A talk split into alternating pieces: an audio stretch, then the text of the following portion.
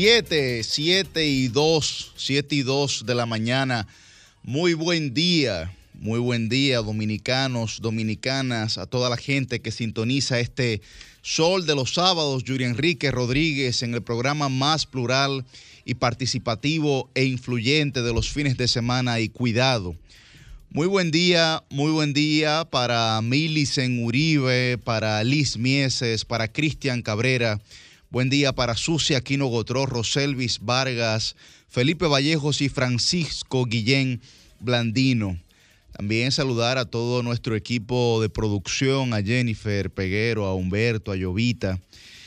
Bueno, recuerden que pueden sintonizarnos a través de la 106.5 FM en Higüey, el Gran Santo Domingo, la 92.1 FM para todo el Cibao, la 94.7 FM para el sur y el este y la 88.5 FM para Samaná. Al terminar, pues, eh, pueden visualizar nuestros comentarios, los debates que realizamos durante la jornada del programa en YouTube. Además, estamos transmitiendo a través de eh, el canal de RCC Media de YouTube y eh, Telefuturo Canal 23. Hoy es sábado 12 de noviembre, estamos en el esplendor de la decadencia del año 2022. Parecería que ocurrió todo muy rápido y para los que llevan anotaciones, el Licey amaneció en primer lugar. También, también, eh, en tan solo 10 días, los aficionados como yo al fútbol, pues pondremos en juego toda nuestra salud mental y años de terapia para que el equipo al que apoyemos resulte ganador un servidor que siempre aupa la selección española, en este caso eh, auparé sin lugar a dudas, sin condiciones algunas, al mejor jugador de la historia, a don Lionel Andrés Messi, para que pueda salir ganador. Así que seguiremos hablando del Mundial de Qatar, aunque Bauer no venga al sol de los sábados y solo al sol de la mañana. Muy buen día, don Francisco Guillén Blandino. Muy buenos días, Yuri. Muy buenos días al resto del equipo. Buenos días al pueblo dominicano. Qué placer estar nuevamente aquí con ustedes como casi cada sábado. Vamos ya consolidando esta presencia aquí en el Sol de los Sábados, el programa más participativo de los sábados. Y cuidado. Y cuidado. Y cuidado. Qué semana con tantas informaciones y con tantas noticias, Yuri, ¿eh? Bueno, así es. Eh, Francisco, el, el, tema, yo creo, uno de los temas principales, hay varios temas, ¿no?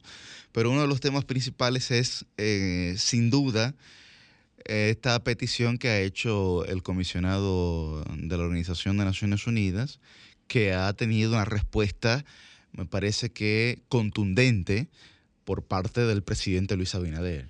Yo creo que hay que, que, hay que dejarse ya de andarse con, con temas tibios ¿no? y con respuestas tibias. Y creo que el presidente ha dicho lo que tenía que decir y ha dicho lo que cualquier eh, eh, representante dominicano debería decir ante una petición, digamos, irracional, bajo el entendimiento de que todos los países son soberanos en la aplicación de su política migratoria. Y es muy fácil cargarle el dado a la República Dominicana por parte, por parte de la ONU y no hacerlo a ningún actor de la comunidad internacional tampoco. ¿no? Creo que, como bien señalaba el presidente, la República Dominicana es el país que más solidario ha sido con Haití, que más ha invertido en Haití, no solamente recursos económicos, sino también tiempo. Y, me parece que, que, el presidente ha dicho, ha dicho lo que es correcto, Francisco. El presidente Luis Abinader se ha pronunciado de una manera bastante contundente con respecto a este tema y particularmente frente a estas, si se quiere, peticiones. Yo sí.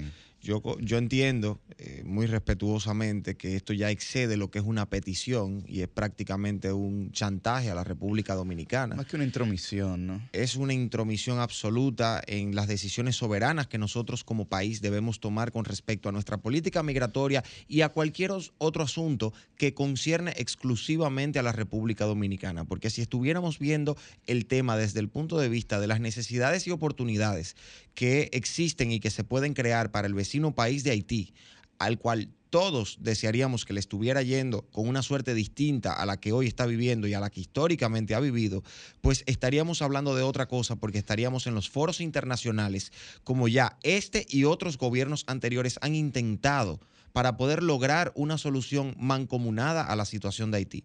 Sin embargo, hay problemas internos de Haití que no permiten que esto suceda, hay problemas eh, o situaciones a nivel internacional, coyunturas, que dificultan la, eh, la solución colectiva de la comunidad internacional para esta situación que está para estas situaciones porque son muchas que está viviendo Haití y definitivamente ya se ha convertido en un en una frase, em, en una frase lapidaria, en una frase repetitiva, pero que se va consolidando en la psiquis de los dominicanos sobre que no hay una solución dominicana para el problema haitiano. De modo que venir en este momento a eh, presionar a la República Dominicana para encontrar una solución o para asumir una postura aún más flexible con relación al tema haitiano es definitivamente una actitud irresponsable. Ahora, Yuri, otro tema que viene ahí de la mano es el siguiente.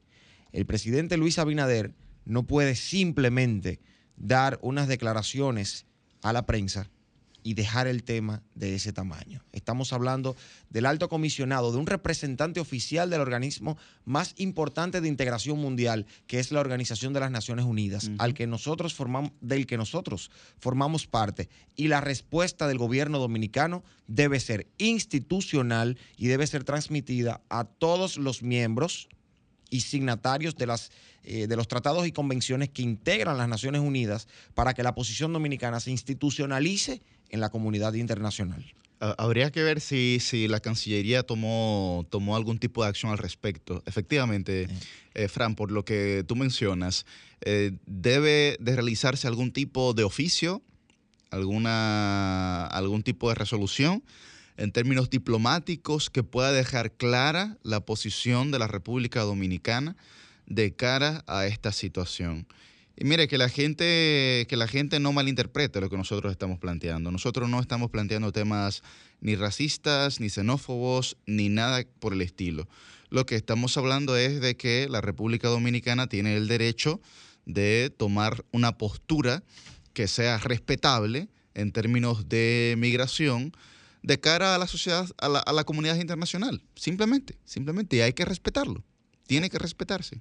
Cualquiera que sea evidentemente, pues, em, digamos, garantizando los derechos de, las personas, los derechos humanos de las personas, pero hay que tener muy claro que la República Dominicana tiene toda la potestad y toda la facultad de tomar la decisión que entienda pertinente de cara a su política migratoria. Partiendo de tu aclaración, Yuri, eh, algo importante que debemos puntualizar. Podemos estar de acuerdo o en contra con las deportaciones masivas, con aumentarlas, con disminuirlas. Esas son decisiones que perfectamente podemos tomar y debemos tomar en la República Dominicana y podemos debatirlas para buscar, digamos, la, eh, la solución a esta situación migratoria irregular. Y podemos discutirlos, discutirlo en la República Dominicana. No estamos diciendo que el aumento de las deportaciones mencionado por el presidente es la medida adecuada ni que es lo correcto, ni que es lo incorrecto tampoco. Lo que estamos diciendo es que cualquier sea la medida o la decisión que se tome, no puede venir impuesta ni de manera presionada por absolutamente ningún organismo internacional, ninguno, ni por ningún otro país. Buenos días, caballeros. Eh, ya ustedes han hecho un preámbulo aquí. Ahora vienen las mujeres a, reforzar, ¿verdad? Esta, esta mañana del, sábado. Miren, y permítanme ahí mismo para no diluir la, idea que yo corroboro con los planteamientos de, ambos y con respecto a esto último que decía Francisco, eh, el hecho de que naturalmente la eh, política digamos, diplomática y la política migratoria del gobierno no puede venir presionada por, por ningún organismo. Yo creo que lo que hemos visto esta semana ha sido una manifestación pública del presidente inmediata y contundente, como siempre, ante, ante la posición que ya es conocida y que él ha manifestado oficialmente, Francisco, recordemos, ante organismos internacionales precisamente.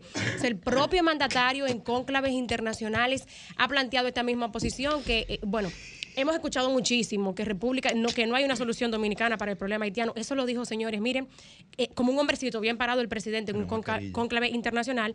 Y es lo que se ha venido viendo en la práctica, en la implementación de la política migratoria. Yo creo que lo de esta semana no fue más que simplemente una manifestación pública y una ratificación de lo que se ha venido haciendo estos eh, eh, dos años de gobierno que tiene el presidente Abinader. Bueno, Millicent, yo decía que para lo que llevan anotaciones, Licey amaneció en primer lugar. Así sí, es. importante. Yo, retuiteo y reposteo eso. Sí, creo que, o sea, creo que es importante, creo que es importante que la gente pues ir recordándoselo mientras vaya pasando el programa. Cada 15 minutos nosotros podemos ir diciendo. ¿De qué equipo tú eres? ¿Y qué tal la multa? Háblame de la multa. Pues eso se pagó ya.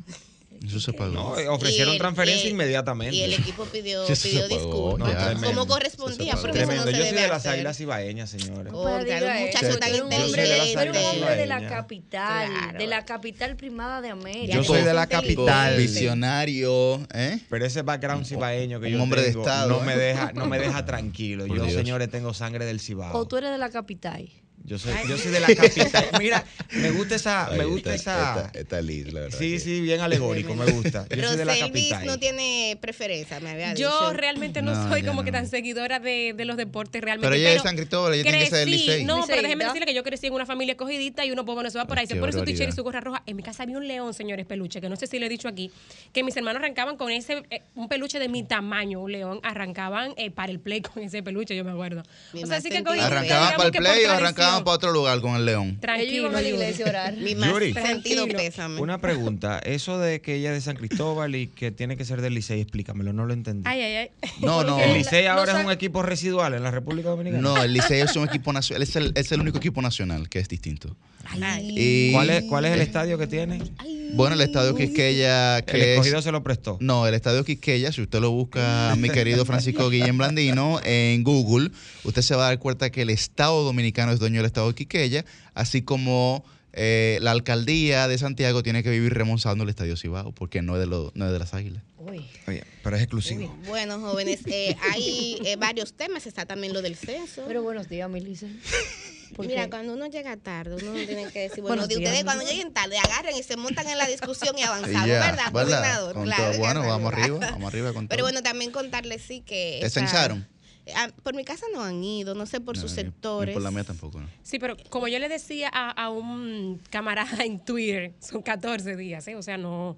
eh, No se desesperen. Suavecito que... No, no, no, no Sí, estamos sí, hablando de claro, desesperación, estamos diciendo simplemente que no. haciendo un balance. Correcto. Por, por mi casa no, no han llegado tampoco. Y por la tuya, por la. Yo vi por mi casa, eh, vi a, a varios en la, en la esquina cercana a mi casa, pero no, no han llegado todavía a donde yo vivo. Pero están por lo menos en tu sector ya. Ya los vi por lo menos caminando por ahí. Y en el caso tuyo, Liz. No, todavía en el. Yo vivo en Evaristo Moral y todavía no hemos. No he visto, no he visto movimiento de gente. Me imagino que a partir del lunes, porque como dice Roselio, es un tema de 14 días, o sea que O hay el Además lunes que- o el martes. ¿no? Claro, Creo que además se estaban subsanando algunas situaciones que se habían tenido al inicio también. Eh, Pero bueno, mira, yo, quiero sobre el censo decir que hay que nueva vez felicitar a la sociedad dominicana, Sí, sí, porque sí, de, manera sociedad. mayoritaria eh, respondió en la dirección correcta, que es apoyar este censo nacional de población y vivienda en su décima edición.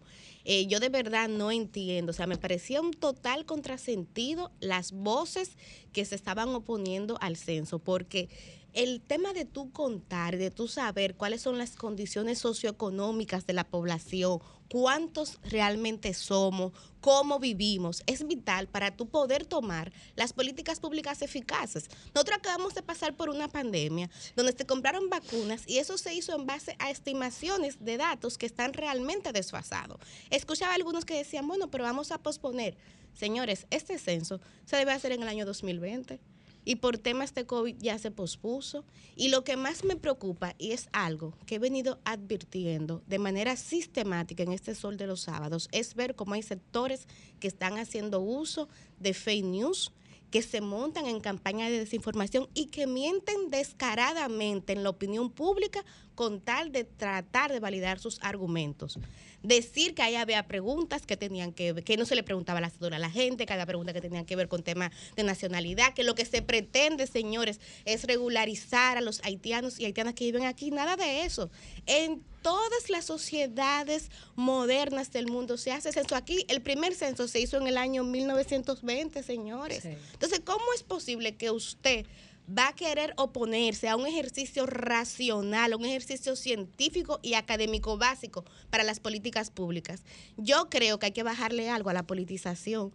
Aquí no, no puede ser que de todo se quiera hacer política. Y quiero felicitar, además de la sociedad dominicana, a los sectores religiosos la conferencia del episcopado, el CODUE, a dirigentes del PLD, como el, por ejemplo, Domínguez Brito, Juan Ariel Jiménez, que valientemente, aunque gente de su partido se pronunció en contra de eso, sacaron su tienda aparte y dijeron, no, nosotros estamos de acuerdo, porque eso es lo que procede. Sobre todo Juan, Ariel, del sector que viene, que son gente que conocen precisamente la, la importancia de... Claro, exacto, son técnicos. Claro, y que sabe como economista, que fue ministro, y pasado ministro de Economía, él sabe lo, importante que, es tú tener, actualizado la cantidad de personas, la cantidad de vivienda, las condiciones en que están esas viviendas. Entonces, de verdad que el sector, ese sector politiquero que es minoritario, pero que es bastante bulloso. Es como una piedrita en el zapato. Es como tener una piedrita en el zapato.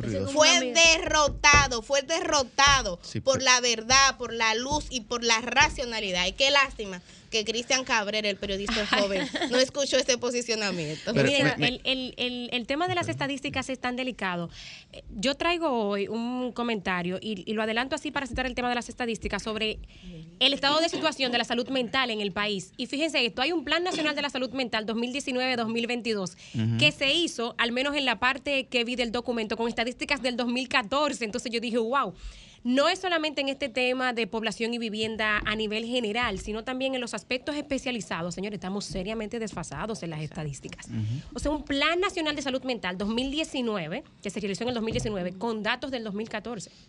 Vayan ustedes a ver. Eso, eso, eso, es así, Roselvi, y estoy totalmente de acuerdo con la posición de cada uno de lo que han eh, mencionado en este momento. Eh, hay una realidad en el caso, por ejemplo, de la circunscripción número uno, que es por la cual yo represento la capital, nosotros tenemos una situación y se la pongo lo más llano posible.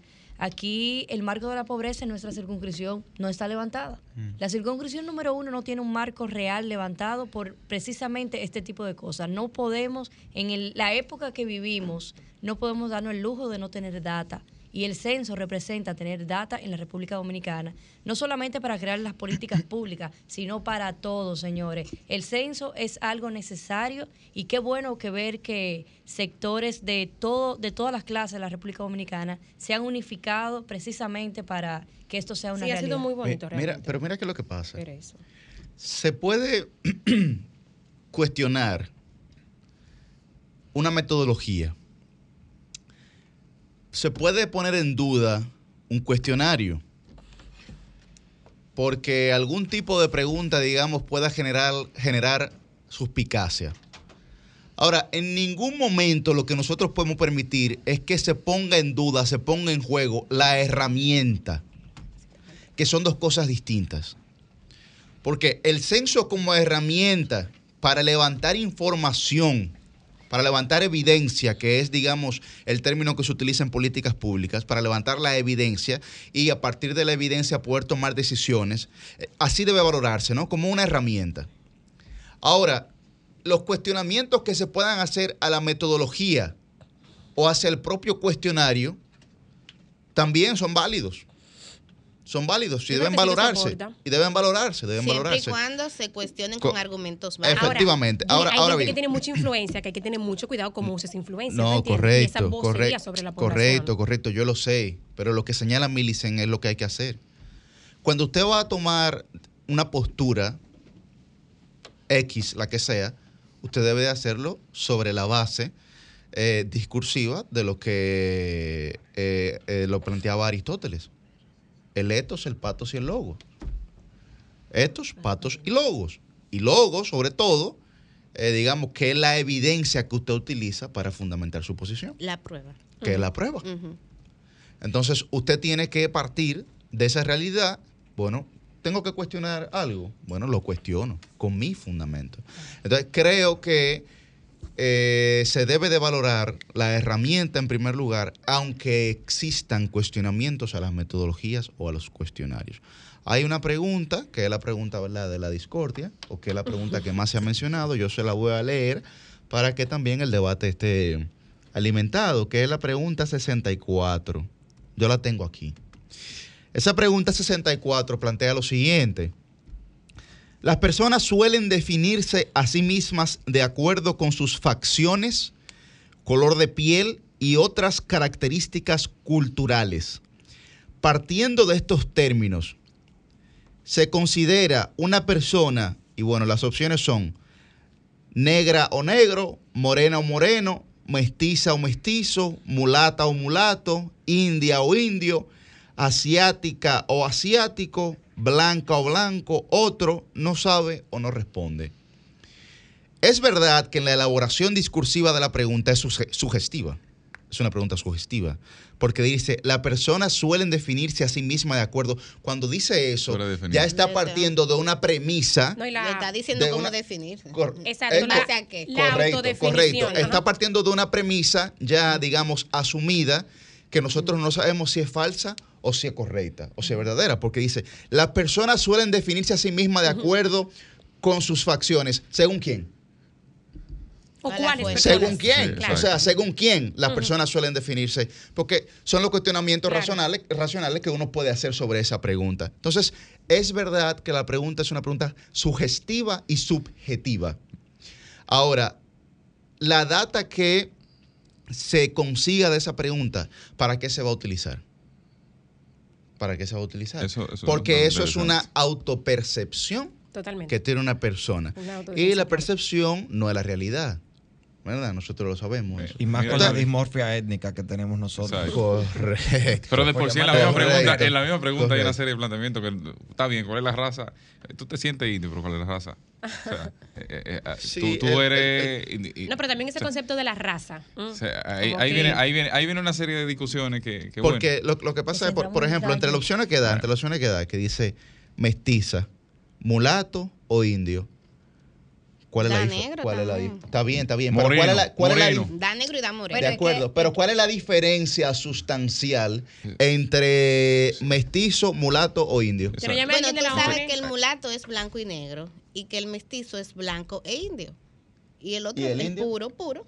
Puro indio. ¿Cuánta gente sabe eso? Pero, pero, de por sí, mira, mira, Yuri. ¿Cuánta gente hay sabe un tema, eso A ver, yo creo que eh, el censo tiene toda la razón de ser y debe actuarse como tal.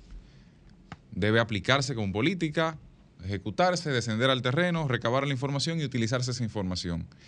Ahora, también los funcionarios deben saber que toda crítica es válida.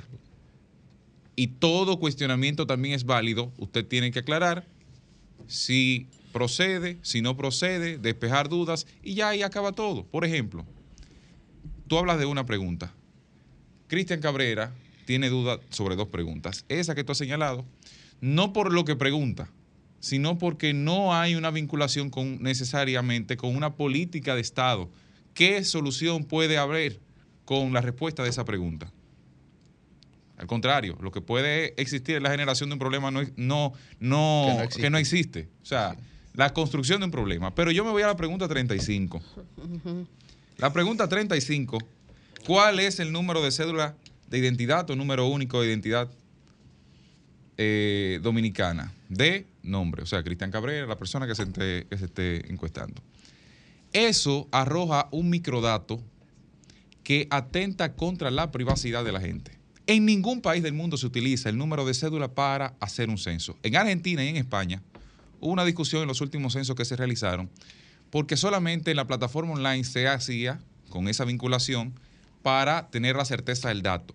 Pero en una evaluación cara a cara, eso es un microdato que excede incluso lo que establece la propia autoridad. ¿Por qué? Ese microdato en una boleta oficial, como es una boleta de censo, es una boleta, es una información oficial, porque se supone está validada por el titular o una persona autorizada en casa, puede llevar a la segmentación de información que el Estado puede usar incluso en contra del ciudadano en algún momento porque ya hay un arrastre de microdatos. Es decir, si yo quiero saber cómo Francisco Blandino eh, dice que, que, en 2020, 2022, eh, administraba cuánto dinero, bueno, él oficialmente validó que recibía al mes 200 mil pesos en una información vinculada, vinculada, vinculada directamente a una información, a, un número de cédula, también para que llegue. Y eso, incluso en Argentina y en España, señalaba los casos, tuvieron que derivarlo. Fue algo que a fin de cuentas solamente se dejó para la, para la realización del censo online, porque es un microdato peligroso que vincula a una... O sea, si tú tienes ese dato vinculado a una salida de vuelo, como, como ocurre con el e-ticket, no hay problema. Vinculado a una identificación eh, que te da acceso al papel de buena conducta, como se dice tradicionalmente, no hay problema. O sea, el miedo, de, que, el miedo de que el Estado sea el gran hermano de Orwell. No, no, no. El, tema es que el nivel de información personal que asume el Estado de microinformación, indiscutiblemente, puede generar eh, una serie de, de facilidades, vamos a decir así, a un Estado que no tiene una, política clara sobre el uso de la data de cada uno de los ciudadanos. Entonces, ahí usted tiene la, el posible, la posible deriva sobre, sobre un, un mar de información que a fin de cuentas termina afectando a cada ciudadano. Ahí pasa cualquier director de la ONE que no tenga dos pesos de juicio, no lo digo por este caso, porque la información queda registrada, ese es el tema, que no tenga dos pesos de juicio. Wow, man. Y, ¿Qué tú y genera, y, y, genera, y, hermano. O sea,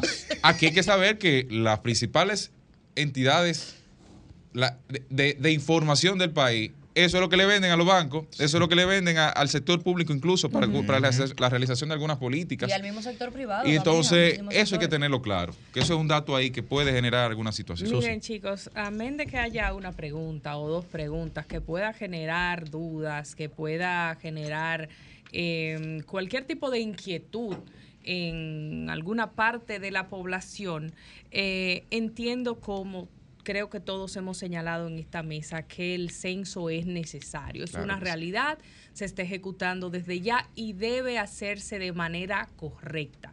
Y yo le quiero preguntar a todo el que se opone al mismo o que se oponía, porque se puede seguir estando en contra y, y ya es algo que está en marcha, es una realidad que no pudieron detener. ¿Cuál es el argumento? Porque todavía no lo encuentro en contra del censo poblacional. ¿Cuál es em, la pauta de teorías correctas, concretas y con sentido que se pueden elaborar en favor de evitar que contemos a la población que reside en República Dominicana? Algunos dicen, como bien eh, señalaba Millicent hace unos momentos, de que se quiere regularizar a los nacionales haitianos que viven aquí. Señores, eso no es tan fácil. Eso, no, es imposible. Eso no es así como un censo. Yo conozco gente que tienen 27 años que llegaron de Venezuela a República Dominicana y todavía no tienen una ciudadanía dominicana, que tienen hijos aquí, que crecieron aquí. Entonces, eh, personas también de otros países, de Chile y demás, que no les ha sido tan fácil.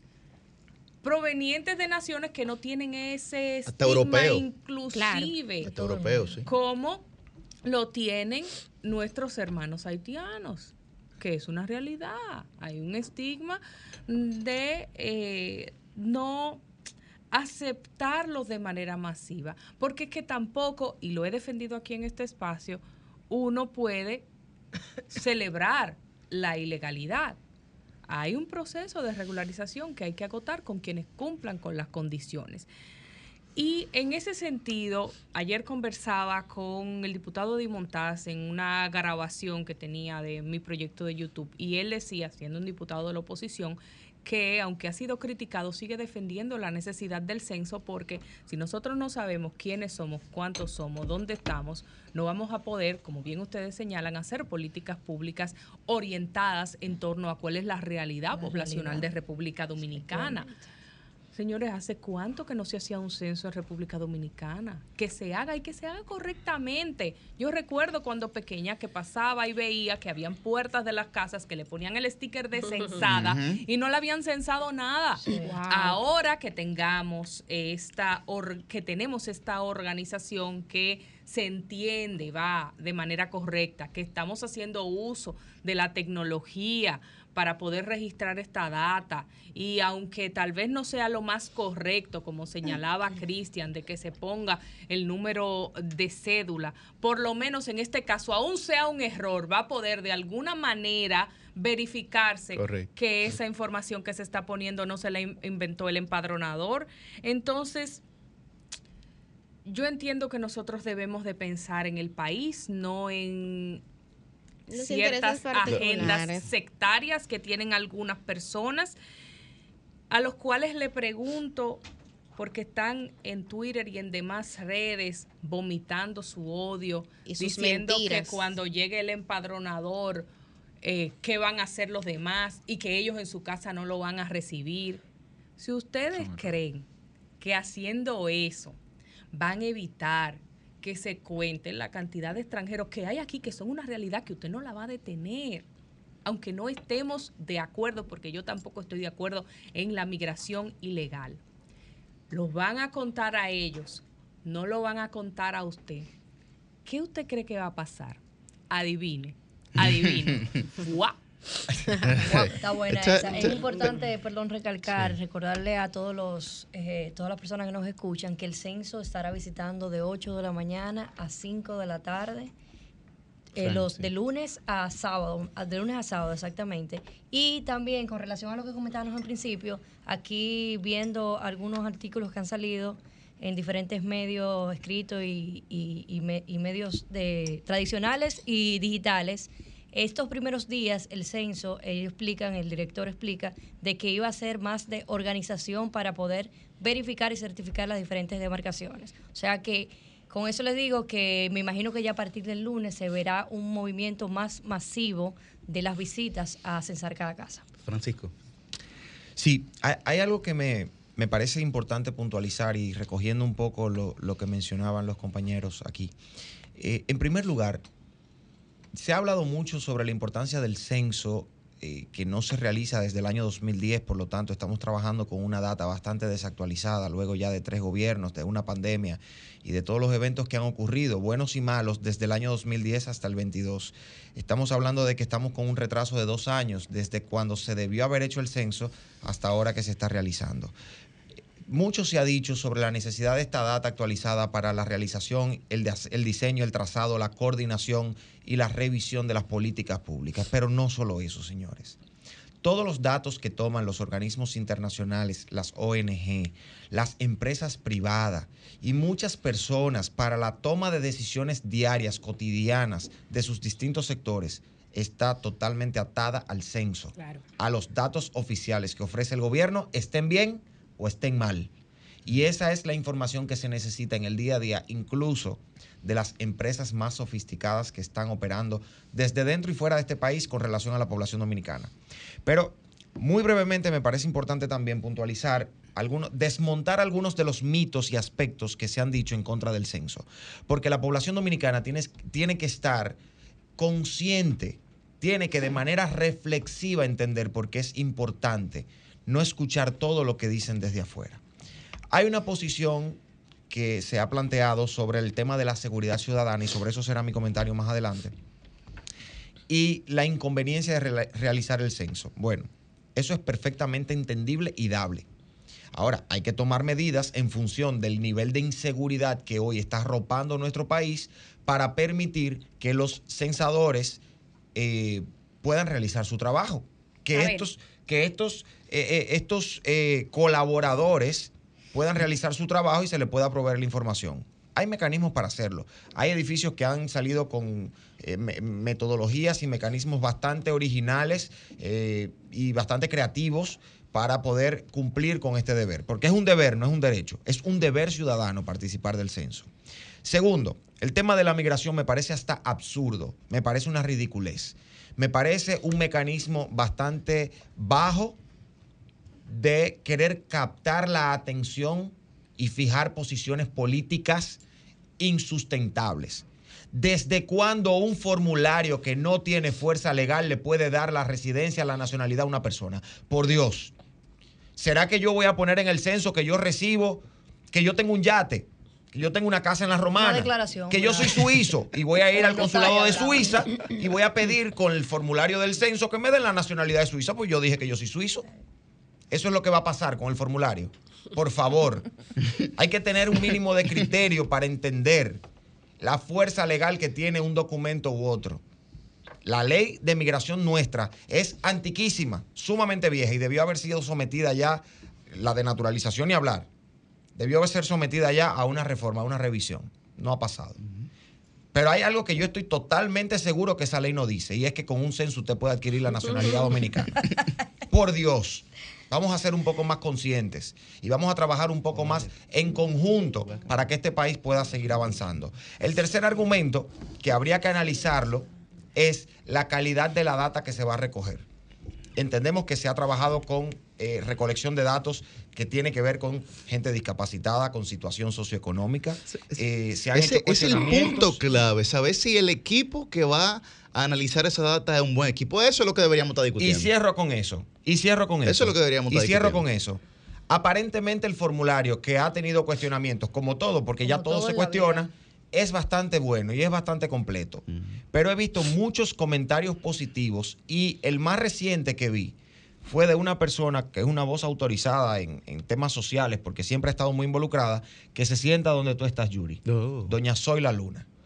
Y ella habló maravillas del personal que fue. Y eso se ha ido reproduciendo en las redes sociales con mucha gente que tiene cierto alcance e impacto y han manifestado su satisfacción con el desarrollo del evento, de la jornada y con el personal que ha ido. Señores, vamos a apoyar un poco más a la República Dominicana que tanto nos necesita ahora. Eh, Yuri, sobre ese punto que señalaba eh, Guillén del tema de la seguridad, compartir con nuestra audiencia la información de cómo pueden verificar la identidad de quienes vayan a su oh, casa. Tiene un código QR, sí. efectivamente, estamos en una situación que seguridad hay que llamar la atención. Miren, los empadronadores y las empadronadoras van a ir con un uniforme azul, tienen una chaqueta y tienen una gorra. Está acompañado de un código QR que ustedes con su celular en la cámara, tal cual aprendimos a hacer en pandemia, cuando íbamos a los restaurantes, etcétera, van a poder tomarle una foto y ahí le va a aparecer cuál es la identidad para usted confirmar que efectivamente esta sea una persona que esté elaborando en el marco del censo.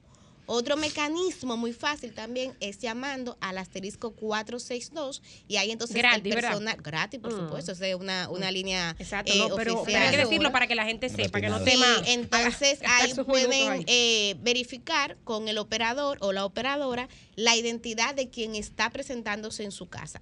Lo digo porque efectivamente yo sé que estamos en una situación complicada y parte de los argumentos tenían que ver con eso, que ante esta ola de inseguridad ciudadana, que qué pasaba si alguien un poco, eh, era un impostor o un impostor y se hacía pasar por un empadronador o empadronadora para poder entrar a sus casas. hay dos mecanismos fáciles para poder entonces verificar la identidad. Miren, señores. Y señoras. Eh, y señoras.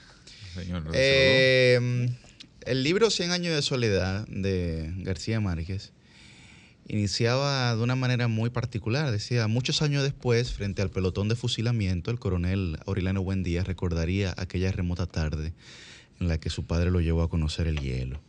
Y después definía Macondo en la segunda idea.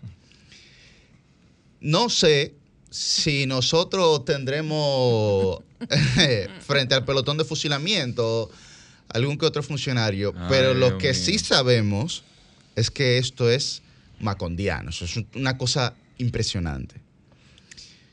¿Cómo va a ser que se tome una decisión que no tiene un fundamento científico claro, que afecta de forma transversal no solamente la actividad económica, no solamente la actividad económica, sino también derechos garantizados en la Constitución. Me estoy refiriendo a la resolución del Ministerio de Interior y Policía. Me encantan esos preámbulos. Sí, porque, porque mira, hay cosas que, que uno la cuestiona Y tú dices, bueno, esto puede tener algún sentido de racionalidad, ¿no? Puede tener algún sentido de racionalidad y hay que dar el beneficio de la duda. Pero aquí se ha cogido una mala costumbre de que cada vez de que hay una situación apremiante en términos sociales, lo que se hace es limitar el libre tránsito de la gente o limitar la bebida. Aquí la primera opción para aquí, aquí la primera opción o la libertad de empresa. Aquí, aquí la primera opción cuando hay una situación crítica contra la mayoría de la ciudadanía es afectar o limitar algún derecho de la misma ciudadanía. Correcto. Cuando a una mujer le da golpe, a las mujeres que se llevan por un centro de acogida y las recluyen ahí tres, cuatro días. Cuando la atracan a uno, ah, no, mantente en una zona aparte y el ladrón sigue suelto y el, abusador sigue suelto. Y si tú te defiendes, entonces a ti es que te meten preso. Va preso. Y al ladrón lo suelta. Entonces, miren, esta decisión que ha tomado el Ministerio de Interior y Policía es una decisión absurda. Absurda, absurda. Salieron, salieron buenos amigos a decir que eh, está registrado, que hay un incremento, que hay un pico en la delincuencia entre una de la mañana y tres de la mañana.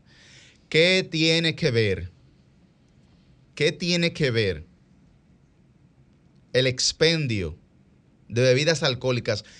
Que ese es el nombre que tiene, pero el expendio de bebidas alcohólicas es mantener cerrados cientos y cientos de establecimientos comerciales que no solamente venden bebidas alcohólicas. ¿Qué tiene que ver? Yo quiero que, que me expliquen el nexo causal, la relación que hay con eso. Porque de verdad no la comprendo. Mira, no la comprendo. ¿Cómo va a descender eso la delincuencia?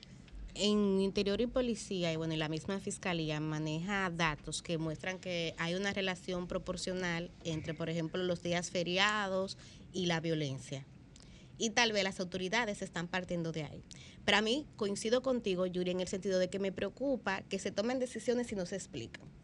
Para mí eso es una arbitrariedad. ¿Pero qué evita, Millicent, para abundar en el debate, ¿qué evita que esa gente no se traslade de la provincia de Santo Domingo al Distrito Nacional a realizar la misma actividad?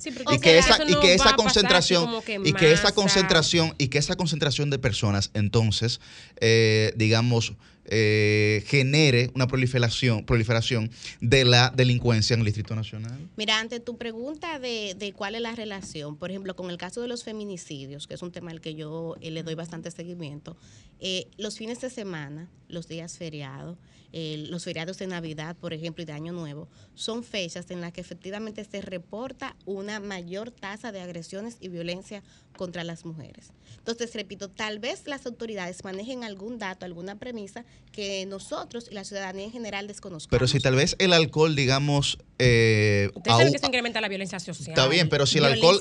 Ok, pero si el alcohol aupa esa conducta, no quiere decir que esa conducta parte de la ingesta de alcohol. No, no. Es, una conducta que ya está previamente establecida en el ser humano y que, digamos, se potencia. Ese es un detonante. Bueno, y, tal vez, déjame un poco terminar para cerrar. Y tal vez, eh, repito, lo que las autoridades están buscando es dar respuesta a ese detonante con la limitación. Pero, al igual que tú, yo coincido en dos cosas. O sea, lo digo para que entiendan que puede haber una racionalidad, que no ha sido debidamente ni explicada ni socializada. Este gobierno se caracteriza por eso, porque toma decisiones y no le explica. Eso es un común denominador. Pero en este caso, a mí me, preocupa porque siento que el simplemente limitar la, el tema del expendio de las bebidas alcohólicas se queda corto. El tema aquí de la delincuencia, de la inseguridad ciudadana, tiene muchísimas otras aristas. Y a mí me preocupa también las implicaciones económicas sobre un sector, señores, que ya fue muy duramente golpeado en la pandemia. Un sector que tiene deudas, que paga impuestos, que tiene empleados y empleadas, al que yo creo que también hay que prestarle eh, atención. Y finalmente, eh, sobre este tema, me duele también porque veo que a veces a quienes se penalizan es a las personas justamente que están trabajando. Que una actividad la que usted está de acuerdo, no, pero esa gente está trabajando. Entonces, ah, por eh, tratar de controlar la conducta de antisociales, entiendo que no se debe afectar a gente de trabajo. Y eso es a lo que veo en esta medida que tomó, esta resolución que tomó el Ministerio de Interior y Policía. Eh, a ver, yo estoy totalmente de acuerdo con ustedes, pero hay un aspecto que tiene que ver con la perspectiva desde donde partimos, el punto de partida. Como el gobierno no lo explica, eh, uno tiene que especular un poco en la racionalidad de la medida.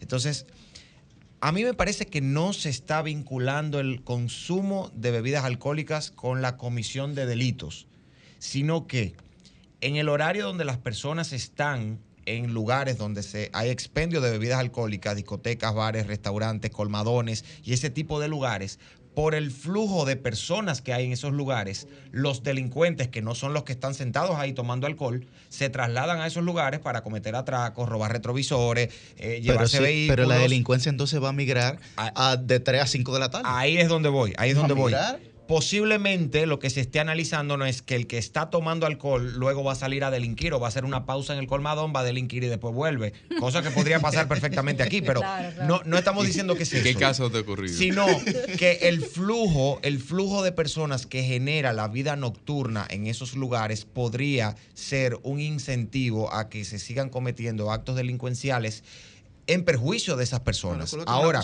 ¿cuál es el criterio?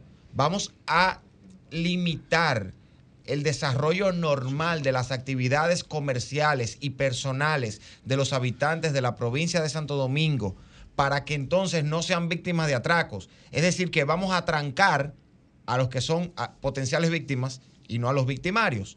Pero yendo más lejos, además de irracional, la medida es inconstitucional, porque usted no puede limitar derechos consagrados en nuestra constitución mediante una resolución administrativa. No es posible porque los derechos fundamentales solo se pueden limitar con habilitación legal mediante ley orgánica, lo establece la propia constitución. Y partiendo de esa premisa, antes de entrar en todas estas protestas que están llevando a cabo los comerciantes de la provincia de Santo Domingo, les sugiero asesorarse y combatir esa normativa en eh, mediante las vías que dispone. Que llamen a Francisco, ¿verdad? Para, no, no, no, no, porque la ley, por ejemplo, el estado de excepción, el estado de excepción era legalmente aprobado en el Congreso. Están protegidos. fue una discusión que tuvimos en Ahora, la también, claro. Ese es, el, ese es el último de los puntos que trato. Hay que recordar que quienes llegaron a gobernar en el 2020, hoy, la clase oficial, la clase política oficial, están acostumbrados al mecanismo de gobierno que impuso la pandemia por emergencia y creen que tienen la capacidad legal, la habilitación legal para tomar este tipo de medidas restrictivas y no, no lo tienen. Compañeros, estoy de acuerdo con ustedes en que la medida debió explicarse, debió explicarse las motivaciones que llevaron al Ministerio de Interior y Policía y al Estado Dominicano a eh, tomar esta determinación. También eh, entiendo que una explicación evitaría precisamente lo que estamos haciendo, intentar buscar la lógica y el, el, razonamiento, el razonamiento utilizado para eh, decidir esto. comprendo también todas estas razones que hemos explicado que pudieran em, llevar a la autoridad a entender que restringir el, horario de bebidas alcohólicas influye directamente en la disminución de los hechos eh, delictivos, aunque no sea lo más agradable y aunque eh, no sea lo deseado para los dueños de negocios y las personas que en la provincia de Santo Domingo necesitan este momento de esparcimiento. Pero también entiendo que eh, estamos en un momento, en una situación de urgencia, de necesidad y donde las autoridades están buscando de alguna manera dar respuesta a la ola de delincuencia tan terrible que nos afecta. Creo que es momento de analizar si la medida fue o no fue pertinente, de ellos ver si realmente esta decisión está impactando de manera positiva para que se reduzcan estos indicadores o no y ver qué otras alternativas pudieran darse porque es una medida que no puede eh, o no debe perdurar en el tiempo. Hay que atacar la delincuencia eh, de manera directa. Debe haber un trabajo mucho más mancomunado entre el ministerio y la Policía Nacional Entiendo que a veces la Policía Nacional quiere medio andar por su cuenta y no entender el nivel de jerarquía que se supone debe tener el Ministerio de Interior y Policía eh, en correspondencia con la jefatura de, de la Policía Nacional. Y sí recuerdo, señores, por lo menos en mi caso personal y particular, aunque tal vez esta no sea la medida más agradable, que las veces en las que me he visto expuesta de una manera más directa a la delincuencia, cuando me atracaron a mí, por ejemplo, en un momento en particular, y cuando he sentido el temor y la cercanía de delincuentes que yo veía como que veían, venían a atracarme y me logré escapar, han sido en horarios nocturnos donde yo me dirigía a alguna plaza, algún cumpleaños y demás.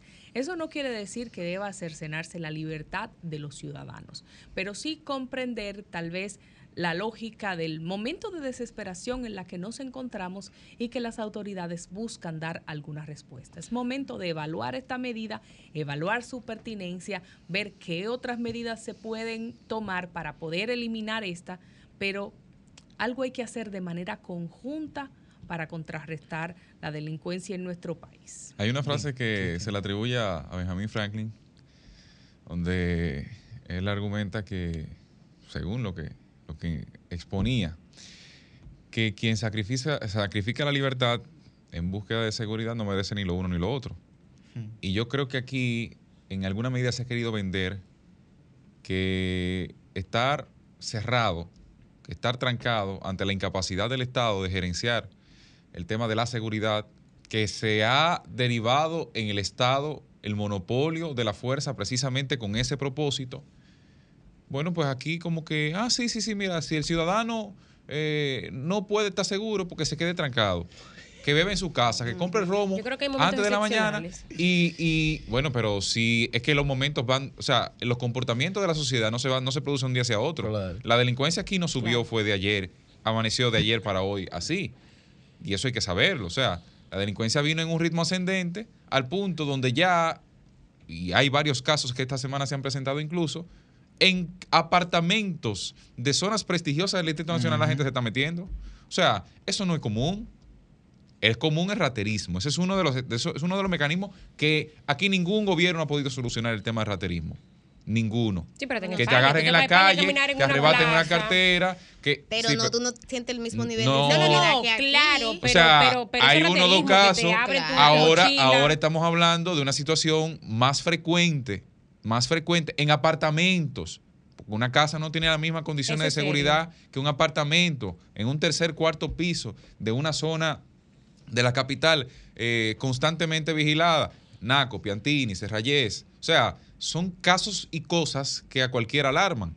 Y evidentemente, sin hablar ni siquiera de, los errores que tiene la misma resolución, hay que decirle a quien redactó la resolución, Santo Domingo Norte no es provincia.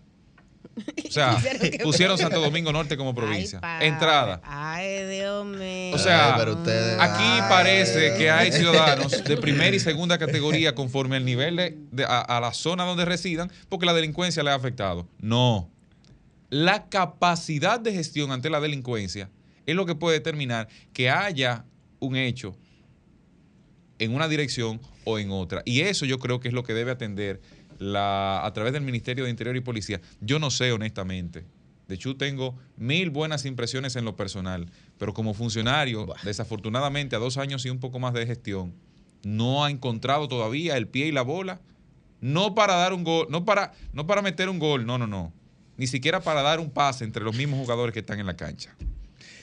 Eh, para irnos con la gente. Definitivamente sí hay un, hay un malestar generado con dicha resolución. Lo que sí yo voy muy de acuerdo con el comentario de Susi, independientemente de la situación que estamos viviendo hoy, yo creo que el Estado, el Estado es el primero que no va, va hablándole lo más llano posible, que no va a querer un sonido negativo en la gestión. Y si están haciendo esa medida, obviamente es con un plan de dar una respuesta a la ciudadanía y creo que se le debe dar el beneficio de la duda porque somos nosotros los primeros que salimos a criticar la situación, pero tampoco es para hacer nada. Sí ha faltado una falta, hay una falta de comunicación real. Creo que el ministro de Interior y Policía, Chu quien lo conozco y, y entiendo que es una persona bastante competente, eh, pero deben de ser más comunicativos, deben de explicarle más a la sociedad. Y hay un punto importante que no es restándole restándole mérito a la situación que vivimos hoy en día, pero aquí hay un factor que no se vivió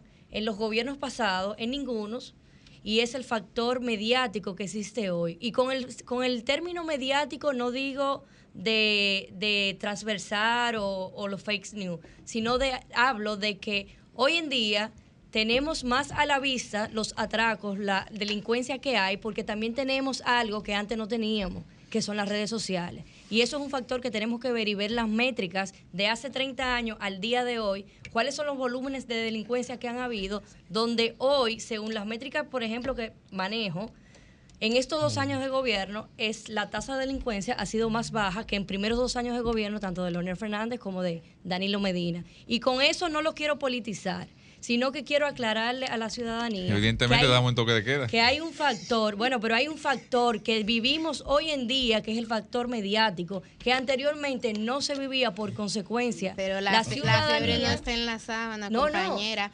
Pero tú, sabes que no, pero yo tengo esa estadística. Yo tengo esa estadística. El primer año fue inferior porque fue. Te un toque de queda, evidentemente, por la pandemia. Lo que, el, punto, el punto del comentario es que si el gobierno dominicano ha asumido esta, esta medida, ningún gobierno va a querer eh, sonido negativo para su gobierno. O sea, vamos, lo que aquí hay que solicitarle al ministro de Interior y Policía Chubasque que sea más explícito. Que ya me explique, que ya me explique. cuál es el ¿Eh? método para aplicar esto si es que van a hacer un análisis, una consulta, lo que sea, pero que den una explicación clara y precisa. No me puedo quedar con esto. Yuri, mira que lo que pasa.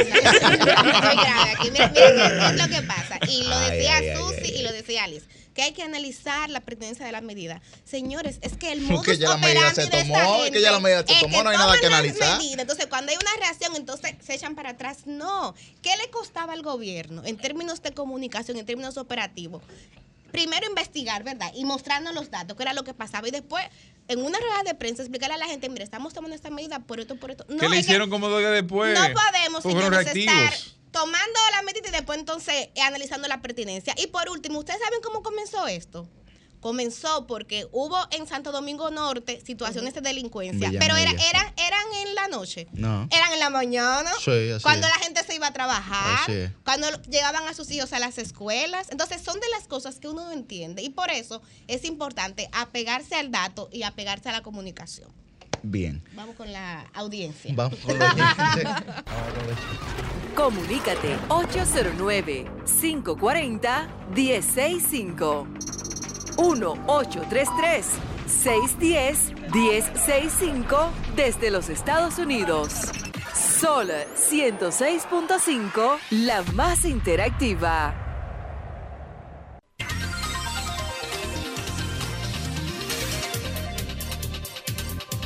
Buen día, su nombre y de dónde está el aire.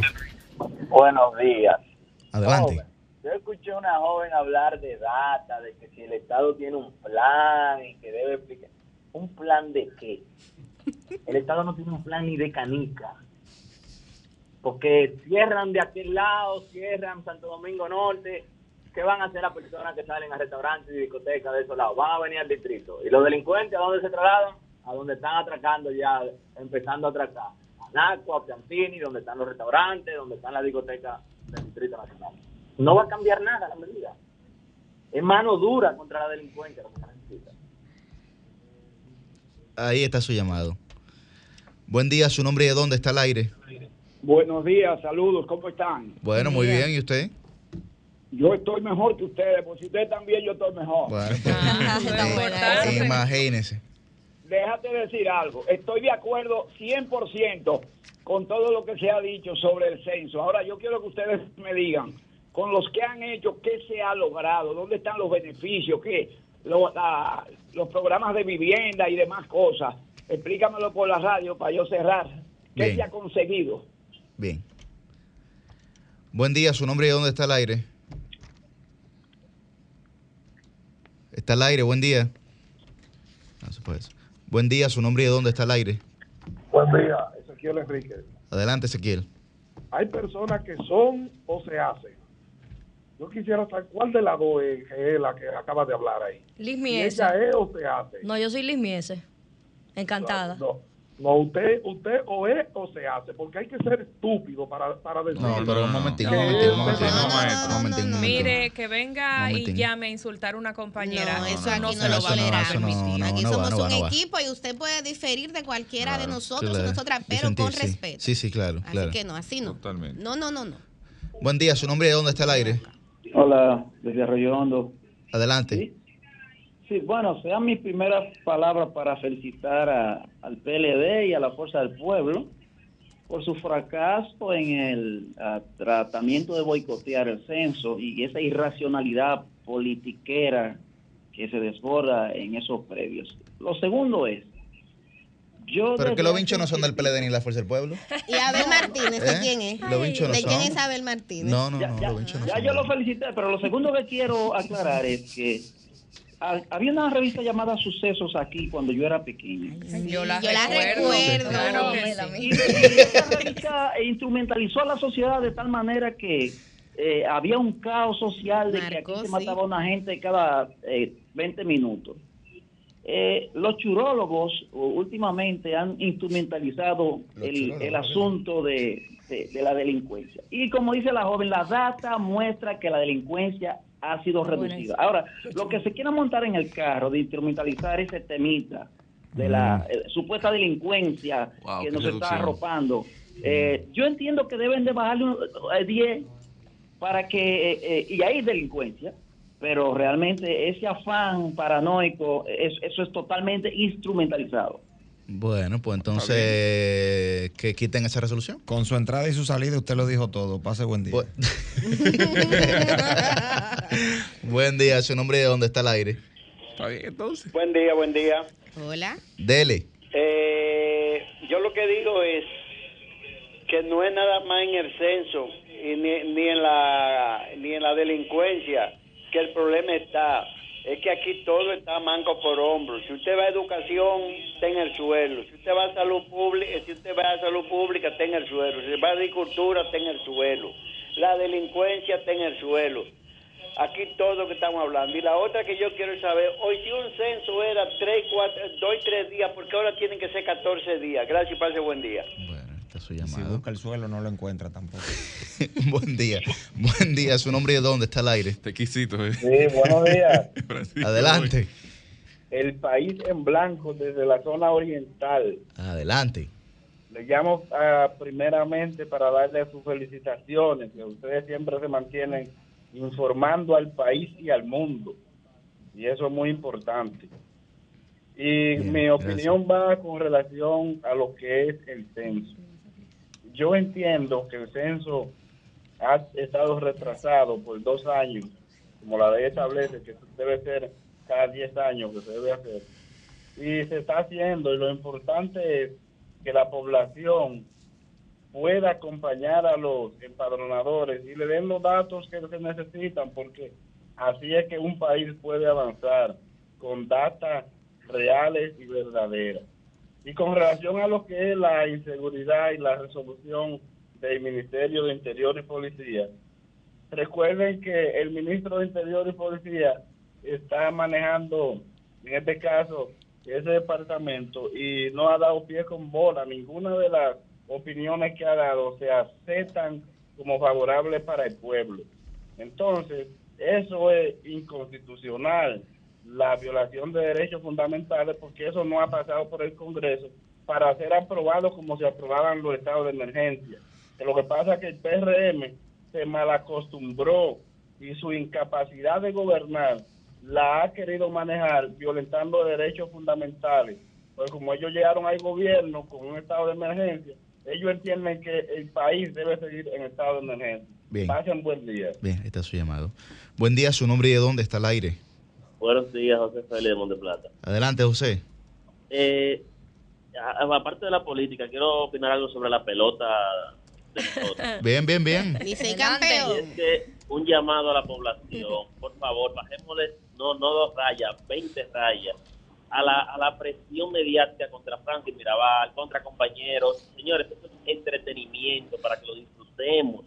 Esa presión de que se arman pleito. Yo quiero ir con mi niña al play, pero tengo miedo de que en un pleito que se hace, Mira, me le den un golpe.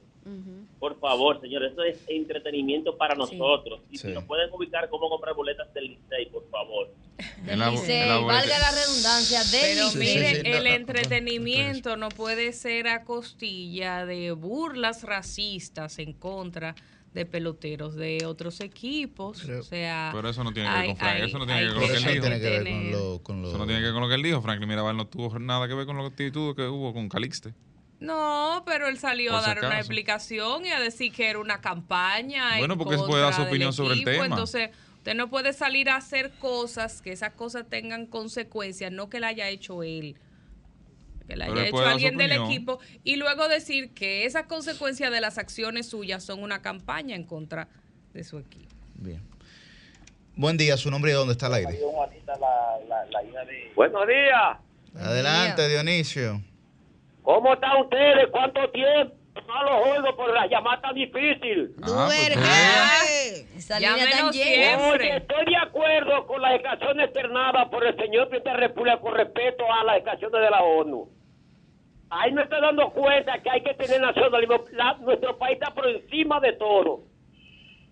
Por otra parte, vamos a, felicitar automáticamente porque el, gobierno del PRM principalmente no tiene vocero. Yo no soy de ahí, por las cosas buenas hay que valorarlas. ¿Yo por qué?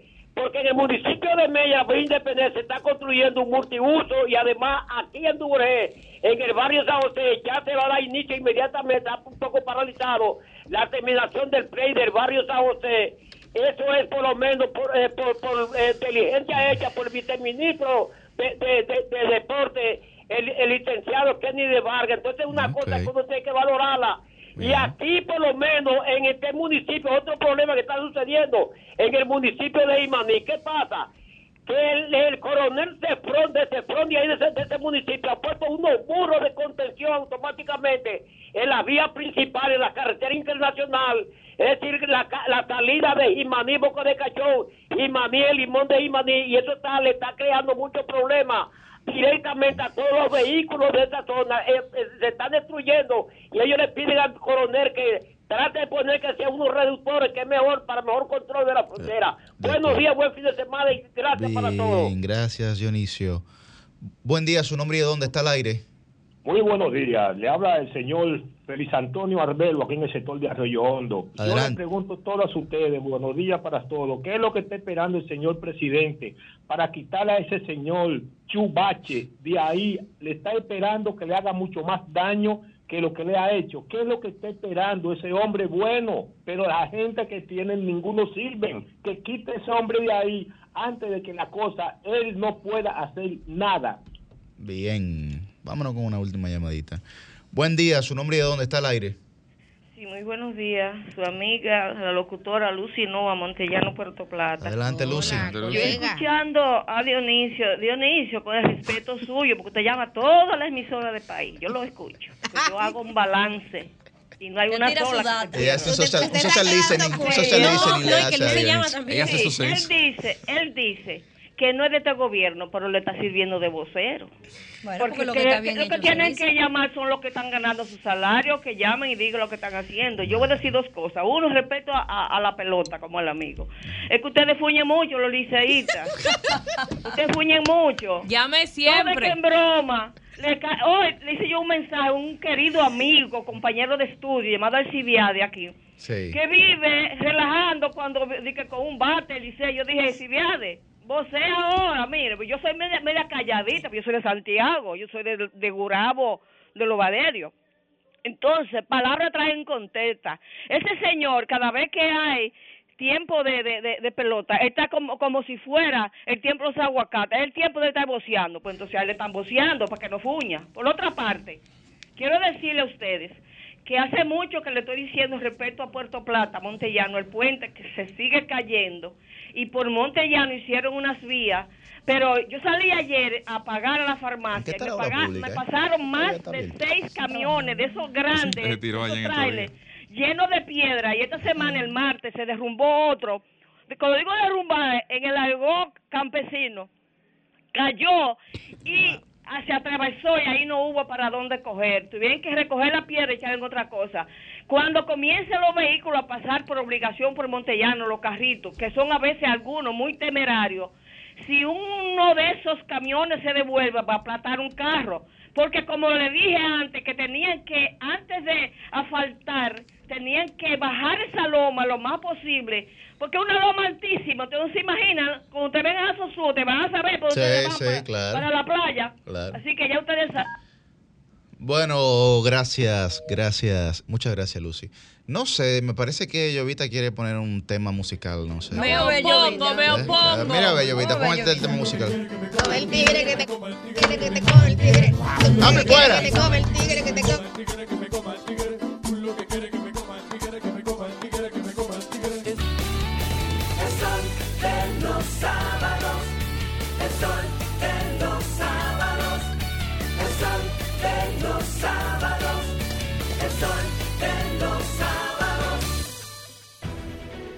Sol 106.5, la más interactiva. Una emisora RCC Miria. El sol de los sábados,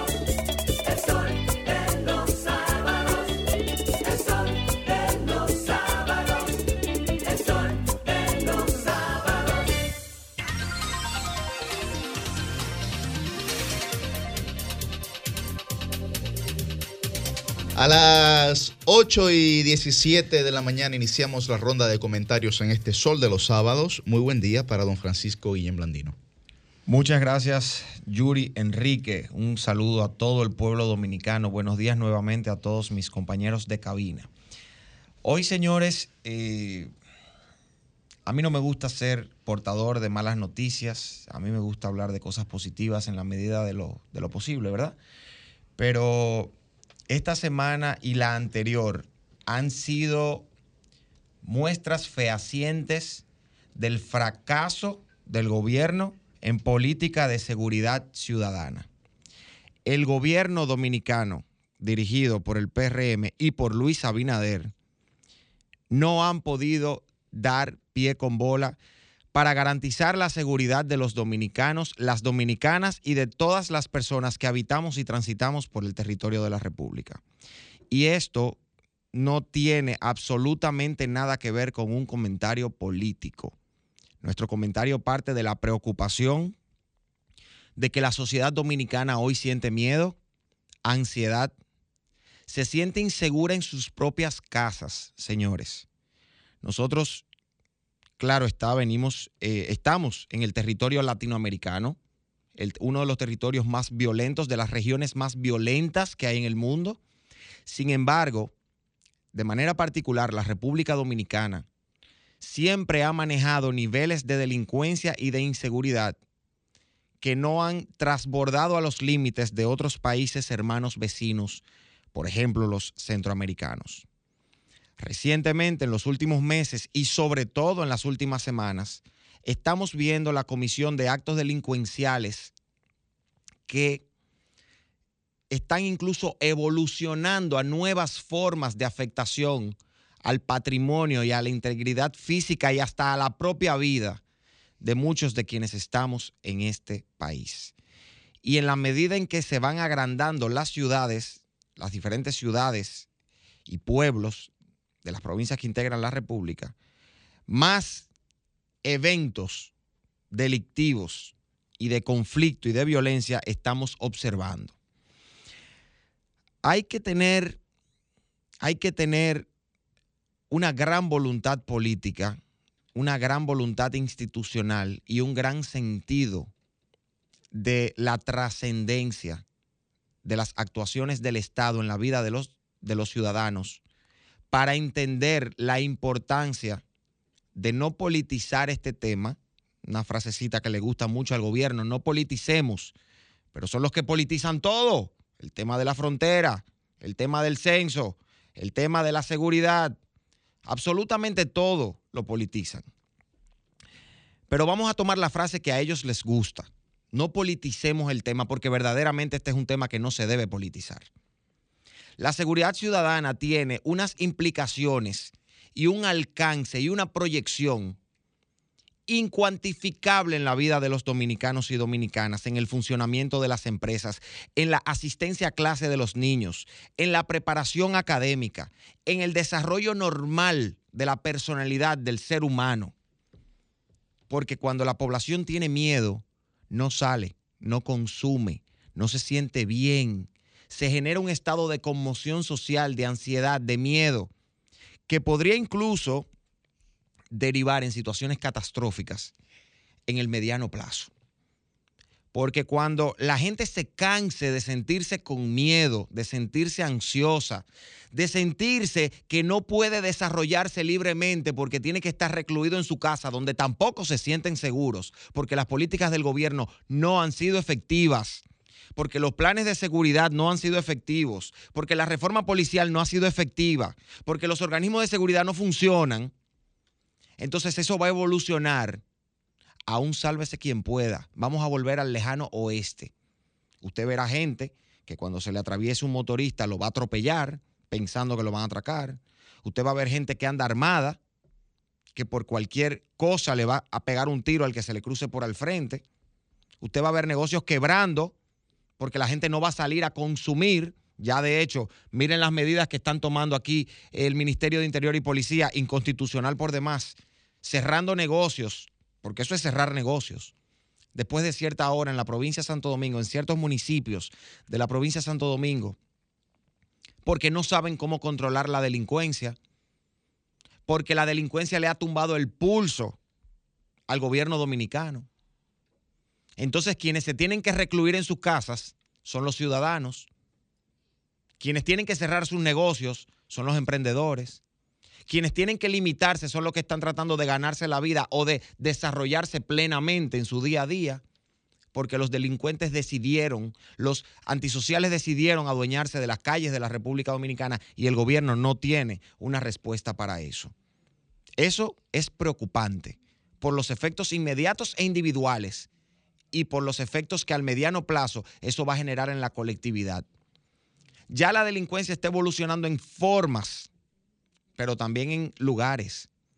Lugares que se presumían un poco más seguros por la movilización de gente, por el formato urbanístico que tienen, por el perfil de quienes habitan allí, ya se están viendo afectados y estamos viendo nuevas modalidades incluso, donde personas en sus propios hogares están siendo transgredidos, vulnerados y violentados.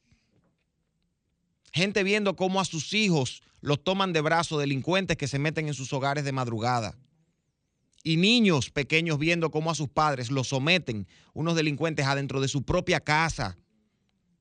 Ya no son casos aislados. Percepción. Podríamos hablar de percepción, podríamos hablar de redes sociales, podríamos hablar de difusión de la información. Pero es difícil decirle a este pueblo que se trata de percepción. Podemos tomar la teoría del control social para explicar el miedo por el cual eh, la falta de capacidad del ser humano para decidir sobre su vida o sobre las reacciones de los demás explica el miedo a la delincuencia. O podríamos tomar la tesis de la victimización, que los resultados de los actos delincuenciales de una persona que ha sido víctima o de su entorno le genera miedo a la delincuencia. O podríamos hablar de la teoría del entorno urbano, que la misma dinámica de la ciudad donde tú vives te lleva a tener miedo. Y con estas explicaciones, cualquiera que se tome, cualquiera que se tome, podríamos vincular el miedo a la delincuencia con la percepción. Pero la percepción es subjetiva. El miedo es individual. Y la percepción es subjetiva, pero es colectiva. Y cuando usted tiene una población atemorizada, donde no puede desarrollarse, donde no puede hacer su día a día sin pensar que en cualquier momento a ellos, a ellas, a sus hijos, a sus esposas, esposos, a sus padres, le van a arrebatar la vida. Lo van a colocar en una posición de vulnerabilidad absoluta, que su vida va a depender de una persona que no le está aportando nada a la sociedad, que al contrario le está dañando. Hay una afectación individual que se proyecta incluso colectivamente. El gobierno no ha dado pie con bola con sus políticas públicas en materia de seguridad. De hecho, creo que al, director general de la Policía Nacional se le ha visto la cara y se le ha escuchado la voz muy pocas veces desde que asumió el cargo, sobre todo en los últimos meses. Y es momento de que la sociedad reciba una bocanada de esperanza, de que las autoridades empiecen a cumplir con su trabajo, de que le pongan la misma intención y el mismo empeño a la, a la seguridad ciudadana que le están poniendo a la reelección del presidente de la República y a mantenerse en el poder. Ojalá que le pusieran la misma atención a este tema, porque lo estamos sufriendo todos. Y la mayor preocupación que tenemos en este punto no es que los funcionarios vivan en una burbuja, como algunos han dicho, es que conozcan la realidad y no sepan lidiar con ella, como están demostrando que está sucediendo. Cambio fuera.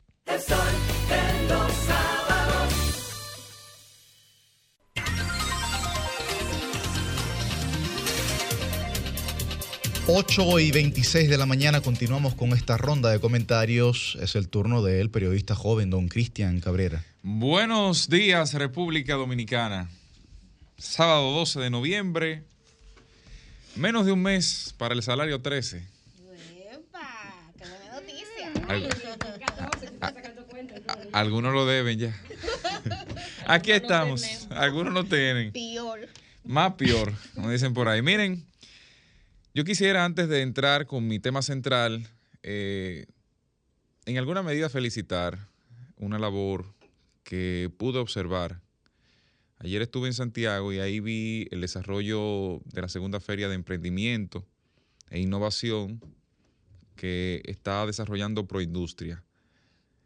Y pude observar eh, el desarrollo de patentes incluso que República Dominicana en la actualidad tiene en curso, proyectos que en alguna medida tienen cierta relevancia para el desarrollo de empleos, para el desarrollo profesional de mucha gente y para el fortalecimiento del sector industrial en República Dominicana. Veía una máquina de cacao capaz de, a través de sensores, controlar la humedad del cacao que luego es exportado a algunas zonas donde comercialmente resulta más rentable por un tema de marca, por un tema de mercado establecido, sobre todo Europa y Asia, para el desarrollo, la conversión, como digo yo, de, de toneladas a gramos del cacao puro y duro a el chocolate que luego servimos, que luego eh, eh, cada uno de nosotros nos deleitamos al comer y que por supuesto ese es uno. Ya logró una patente, está ya buscando la forma de comercializar ese, ese proyecto, pero así hay otros más. Y me gustó porque vi muchos jóvenes, eh, uno que siempre espera en alguna medida esa asociación entre la educación tradicional y la educación de ciencia, tecnología, ingenierías, matemáticas, porque hay una vinculación directa entre los países que son desarrollados y eso. De manera que felicito a Proindustria, felicito a su directorio, ojalá esos proyectos sigan desarrollándose en el tiempo. Miren, esta semana... Ulises Rodríguez, sí. Pasado diputado, lo conocí en la Cámara de Diputados cuando estaba en Congreso. Bueno, bueno, eso, eso es otra cosa. Miren, yo, hablando de Santiago, para quedarnos ahí mismo, esta semana me sorprendió, en alguna medida, el anuncio de que Valentín, Julio César Valentín, saldría del Partido de la Liberación Dominicana. Y decía que me sorprendía fundamentalmente porque, si bien es cierto que Julio César Valentín había tenido un perfil bajo en los últimos años, había estado no tan presente en la política dominicana, no dejaba por ello de ser importante y relevante ante los hechos que se suscitaban, sobre todo en un partido de la Liberación Dominicana donde Valentín pertenece a la generación que se supone relevaba a Leonel Fernández y Danilo Medina. Y digo que me sorprendió su salida del PLD, no porque no pudiera producirse, sino por, la forma en que se produjo. Valentín dice que va a formar un movimiento. Y ese movimiento eh, lo hace por factores ideológicos, explica él. Yo creo que eso no es un argumento válido por las razones múltiples que en su historia en el Partido de la Liberación Dominicana, así lo han demostrado. Sin embargo, políticamente eso volvió a poner el bisturí sobre la herida, quitarle los puntos que ya tenía esa herida luego de la victoria de Abel Martínez en las primarias del Partido de la Liberación Dominicana, porque a partir de ese momento el PLD había, había estado en un fortalecimiento moral importante de cara a que se pudiera recomponer o no ese partido político. Sin embargo, además de ser un bisturí sobre esa herida, yo creo que la salida de Julio César Valentín le da un golpe a la misma herida. Porque eso vuelve a generar la incertidumbre sobre el futuro de esa organización política o los dirigentes que componen la organización política, porque las organizaciones no son una marca exclusivamente que tú la colocas tres vallas y ya la gente vota por ello, no. Las organizaciones políticas son el fruto de la movilización de personas y el resultado de este, evidentemente, es que ante la salida de más personas, cualquier impacto es importante. El PLD es el único partido del que sigue saliendo gente constantemente y que no retorna en la misma proporción. Y eso, cuando usted suma dos y resta cinco, evidentemente hay un déficit. Eso está pasando en el Partido de la Liberación Dominicana hoy. Y abre la compuerta a que otros dirigentes que habían tenido algún tipo de dudas del futuro, de, su futuro político, decidan salir a otras organizaciones políticas. Muchos otros saldrán de diferentes posiciones, pero esta decisión de Julio César Valentín tiene ese componente importante. Me parece que en alguna medida hubo torpeza en la forma en la que la dirigencia del PLD manejó la salida de Julio César Valentín, pero también quisiera hacerle un llamado a los partidos que pudieran recibirle, que pudieran aliarse. PRM, Fuerza del Pueblo tengan mucho cuidado en, sobreaupar la figura de Julio César Valentín. Julio César Valentín es un hombre con mucho mayores calidades y cualidades intelectuales de las que tiene Abel. Quizás no tiene el carisma de Abel, pero tiene mucho pensamiento por encima de Abel. Es un hombre bastante letrado, es un hombre que piensa y medita mucho de sus movimientos políticos. Y todavía hay una cola larga que está pensando y dudando sobre sus futuros pasos en el PLD que pertenecía a esa corriente de Julio César Valentín, tengan cuidado en aupar para que luego tengan que, en el efecto político, criticarlo cuando él se encuentre en la acera contraria. Porque si él va al PRM finalmente, la fuerza del pueblo lo va a criticar, pero se va a contradecir en lo que haya dicho previamente. Y si va a la fuerza del pueblo, los PRMistas que han estado aplaudiendo su salida, también se van a tener que morder la lengua, porque se habrán convertido en los que tanto criticaron. Entonces, en ese escenario, me parece que lo más sano, lo más correcto es mantener y respetar la decisión de Julio César Valentín, trabajar evidentemente para llevarse a él y a toda su plataforma política hacia su organización política, pero sin cometer los errores de aplaudir como si fuera su líder para luego tener que criticarlo y apuñalarlo como contrario. Él no tiene una decisión tomada. Hay mucho coqueteo de ambos lados. Hay mucho coqueteo de ambos lados.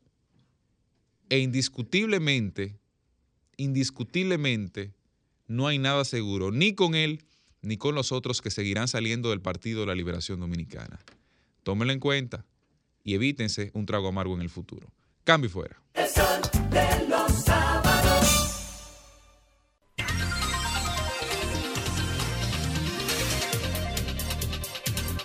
8 y 35 de la mañana continuamos con esta ronda de comentarios. Muy buen día, Roselvis Vargas. Buenos días, eh, Yuri. Buenos días a nuestros compañeros y a la gente pues que todavía nos eh, sintoniza, que está con nosotros desde las 7 y lo estará hasta las 10.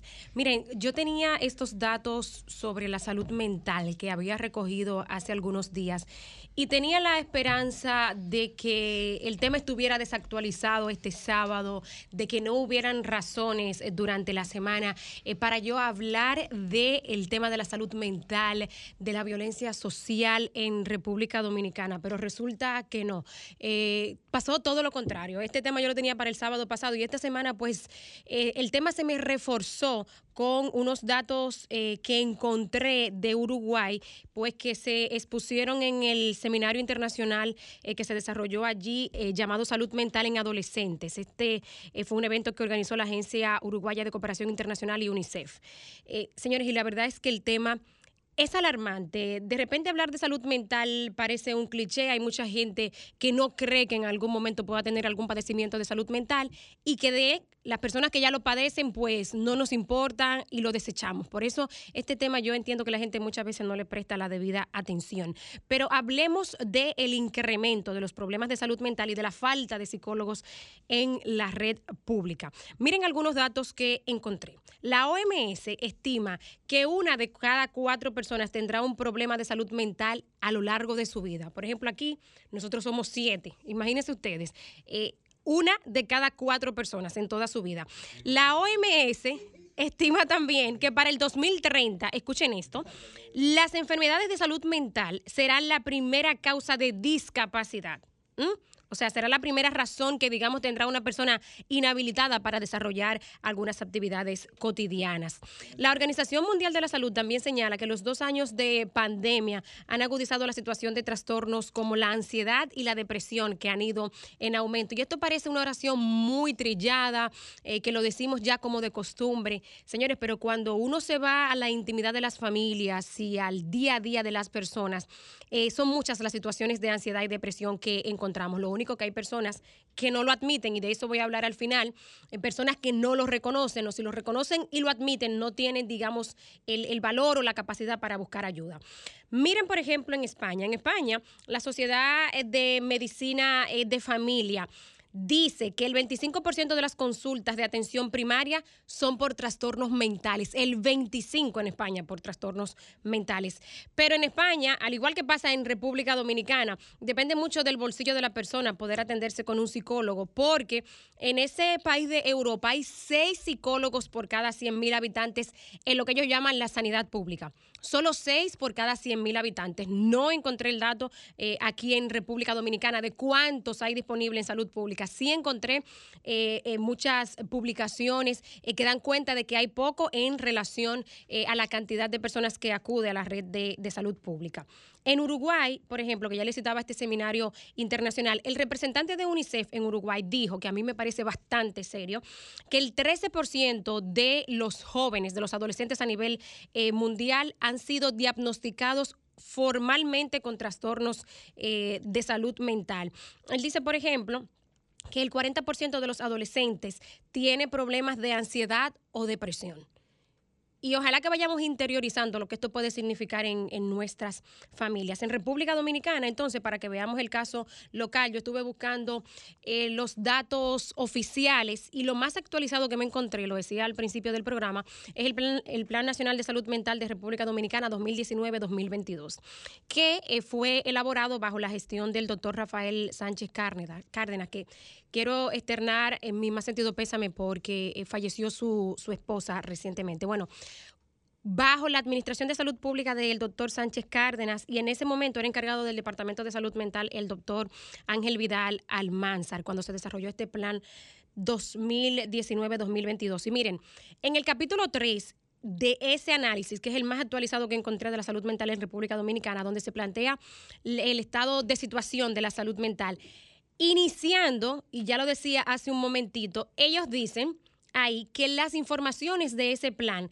se realizaron de acuerdo eh, a la data disponible en el año 2014. Y en este punto quisiera, si alguien de salud mental, de salud pública me pudiera llamar y ofrecerme algún documento, levantamiento o diagnóstico más actualizado, se lo agradecería, porque yo quiero pensar que sí lo hay. Yo no me quiero imaginar que estamos trabajando la salud mental con datos del 2014.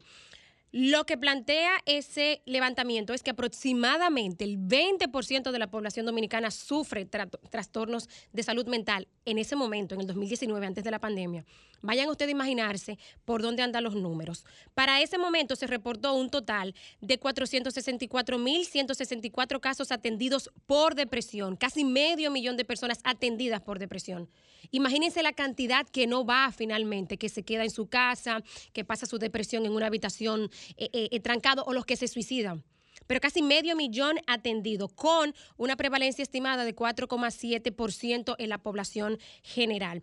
El trastorno más frecuente de salud mental es la ansiedad, con un total a ese momento, a 2019, de 570 mil 312 casos atendidos para una prevalencia de 5,7%. Y entonces a la producción le digo que ojalá podamos conseguir en algún momento al viceministro de Salud Colectiva, al doctor Eladio Pérez o al director del Departamento de Salud Mental, Alejandro Uribe, al actual, pues para que nos den cuenta de cómo va la ejecución de ese Plan Nacional de Salud Mental, porque hace un par de meses el ex director eh, de salud mental que trabajó en la elaboración de ese plan, el doctor Ángel Almanzar, exhortaba a las autoridades eh, pues que hicieran la contratación de un consultor externo eh, o que solicitaran, mejor dicho, a un consultor externo de la Oficina Panamericana de la Salud para evaluar ese Plan Nacional de Salud Mental y ver cómo vamos. Según el doctor Almanzar, él dice que se han perdido logros que colocaron a la República Dominicana como un modelo de atención a la salud mental en las Américas. Él estima que debería haber un centro comunitario de salud mental, por lo menos por cada 250 mil habitantes. Y yo pienso, por ejemplo, en el municipio de Jaina, que debe tener más o menos unos 200 mil habitantes, y yo me lo encontraría eh, eh, poco, un centro de salud mental eh, comunitario para 200 mil personas, pero él estima que como mínimo es lo que debería eh, haber. Y entonces yo me detengo en este punto, señores, para mostrarles, ya yéndonos al terreno y a casos prácticos, algunas señales evidentes de que esa situación ha crecido post pandemia. Cómo nosotros en el día a día estamos acudiendo a, digamos, comportamientos irracionales para resolver nuestros problemas y tratar las cosas. ¿Cómo estamos resolviendo los dominicanos nuestras situaciones? Rotura de cristales, hombres y mujeres que pretenden resolver sus problemas de pareja emprendiéndola a batazos o a pedradas contra el vehículo de su cónyuge, como el caso de la psicóloga que apedrió el vehículo de su pareja y muchos otros más bien recientes, eh, puñetazos y galletadas Así estamos resolviendo cosas que deberían resolverse hablando. Persecuciones que terminan en un disparo en la cabeza de una de las partes involucradas tras un leve accidente de tránsito. Y me refiero al caso Leslie Rosado y el cabo de Boca Chica. O situaciones más leves de tránsito que terminan con un hombre apiándose de su vehículo y entrándole a galletadas a una mujer, como el caso del bravucón de Baní, Alexis Villalona. Otros casos de disparos y muertes, como el caso de un sargento de la Policía Nacional eh, que mató a un raso de esa misma institución adscrito a la DGCET mientras jugaban domino en Gualey hace un par de semanas. O el caso... Bueno. No, no, no, ese es otro. no. no. no, ese es otro. Ah. Esto fue en Gualey, jugando domino eh, un raso de la policía mata a un cabo de la policía también adscrito a la DGC. O en Santiago, la semana pasada, señores, Ramón Antonio Sánchez falleció cuando era trasladado a un centro de salud. Oigan esto, tras recibir un disparo en la cabeza, que según lo que se dijo en principio, fue porque tenía una discusión con su victimario por el atraso eh, del pago de un alquiler eh, de un vehículo. O sea, una gente le termina disparando a otra por el atraso del pago de un alquiler de un carro.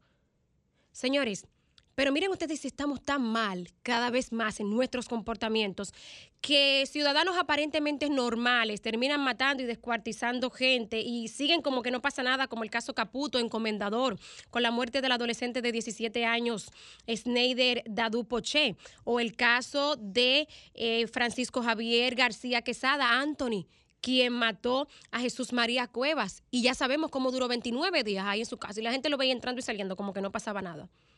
Entonces, mi llamado es a que le demos importancia a esto y que nosotros particularmente tengamos el valor, porque hay que tener valor, primero para reconocer, bueno, y para eso se necesita también información y cierta capacidad para reconocer cuando uno puede tener alguna situación de salud mental, que una depresión y una ansiedad lo es, reconocerlo, admitirlo y luego dar el paso de buscar apoyo, de buscar un psicólogo. El sol de los sábados, el sol de los sábados. El sol de los sábados. El sol de los sábados. Sol 106.5, la más interactiva. Una emisora RCC Miria.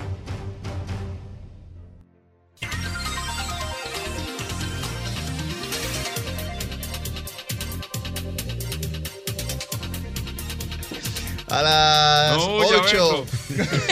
Está corriendo, mira por dónde va. Cuatro, cuatro, cuatro sábados para que llegue el doble A la- sueldo. bue- bueno, a, A las, lo que le llega. A los que no son emprendedores. ¿verdad? A las 8 y 50 de la mañana continuamos con este sol de los sábados.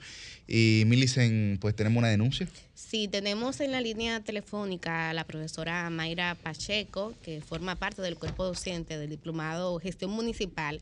Anoche conversábamos y ella me ponía un poco un llamado de atención por un hecho que le sucedió mientras transitaba la 27 de febrero y queremos compartir con nuestra audiencia y las autoridades lo que a ella le sucedió y que le puede pasar a cualquiera. Eh, buen día, profesora, bienvenida a Sol de los Sábados.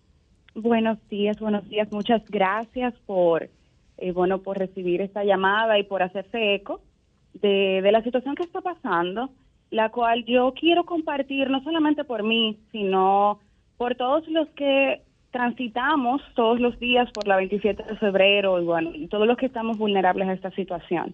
Les comento que eh, antes de ayer salgo de mi trabajo a las 4.30 de la tarde. Yo trabajo por la Tiradentes.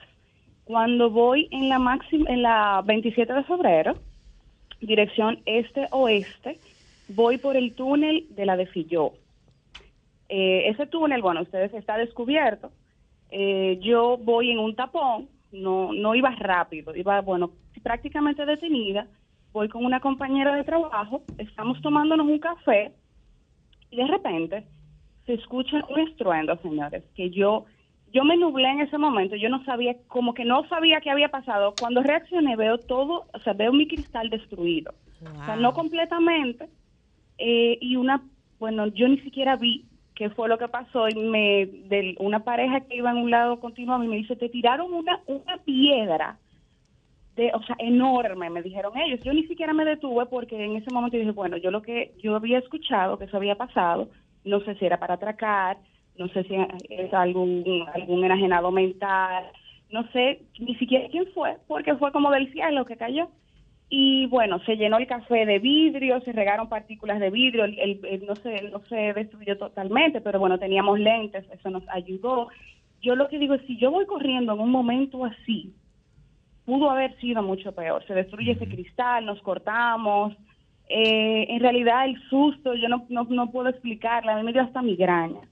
Eh, pero eh, tam- también digo, bueno, yo en la señora en la calle yo no veo un solo policía, nadie a quien recurrir. Eh, y esto está pasando, esta denuncia tiene meses.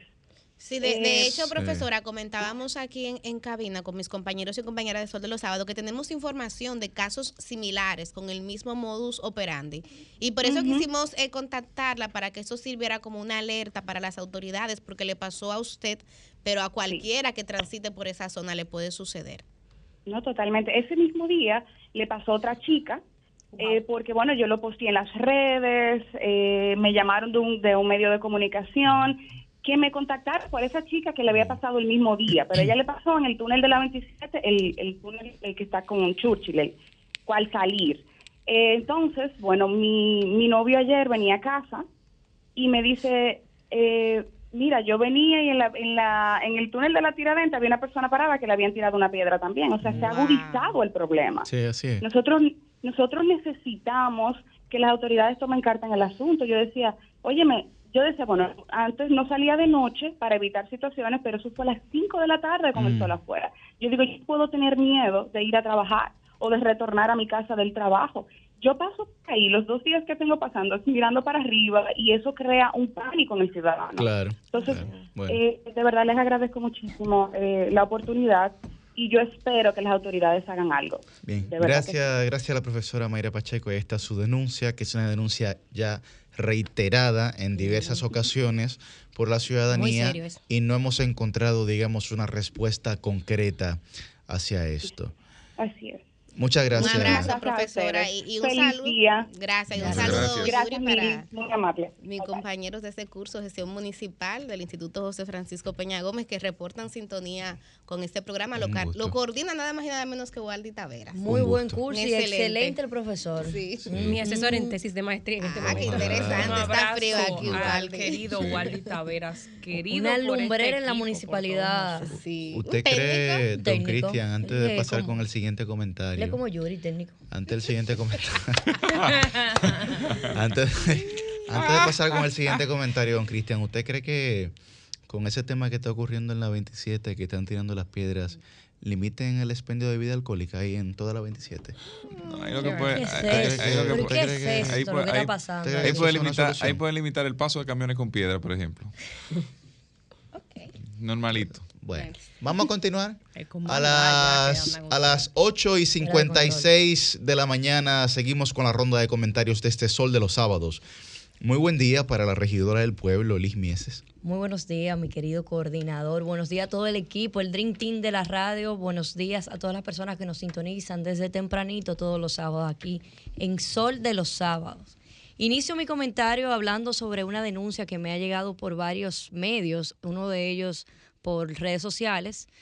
Y, precisamente inicio con esto. Primero, número uno, para hablar de la desinformación. Y en número dos, para aclarar la situación de dicha denuncia. Por las redes sociales me llega una denuncia donde sale un post de una persona diciendo, a una semana de la tragedia que ha tenido un saldo de vidas y millones de dólares en pérdidas, el Ayuntamiento del Distrito Nacional está cometiendo la demencial operación de cubrir la laguna de alivio de la urbanización Fernández. Por favor, ayúdenme a compartir esto, está ocurriendo en este momento.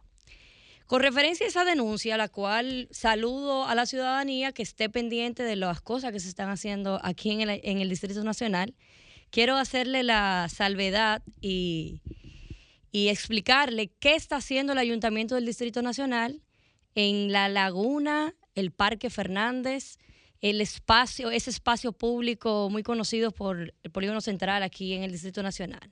Ya alrededor de hace 18 años que se viene haciendo un estudio, haciendo pruebas y estudiando las zonas para luego comenzar un diseño de lo que va a ser el verdadero parque del Fernández, para poder solucionar la, la situación del drenaje en este sector, que como muy bien sabes, los que viven por ahí o zonas aledañas, saben que es un, un espacio donde siempre han habido muchas inundaciones y nunca ha tenido una respuesta eficaz en las diferentes gestiones pasadas del ayuntamiento. Lo más importante de esto es poder llegar a hacer una intervención donde el espacio público se pueda rescatar, pero al mismo tiempo también podamos resolver el problema de pluvial que existe en el momento. Por conce- por la por concerniente se están haciendo 23 filtrantes adicionales en dicho parque y encima para quedar un parque para el disfrute de cada ciudadano. Quisiera ver si en producción me pueden poner un- colocar una foto de lo que será ese parque.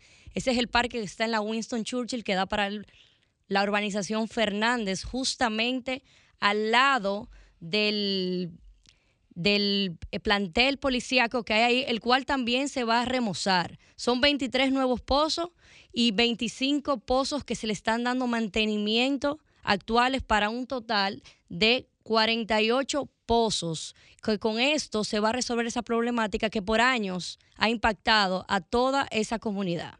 Entonces, Aparte de esto, esta intervención tiene, va a contar con un parque de 1.500 metros cuadrados que estará al lado de la Winston Churchill. Árboles, arborización, luminarias, zafacones y un parque lineal.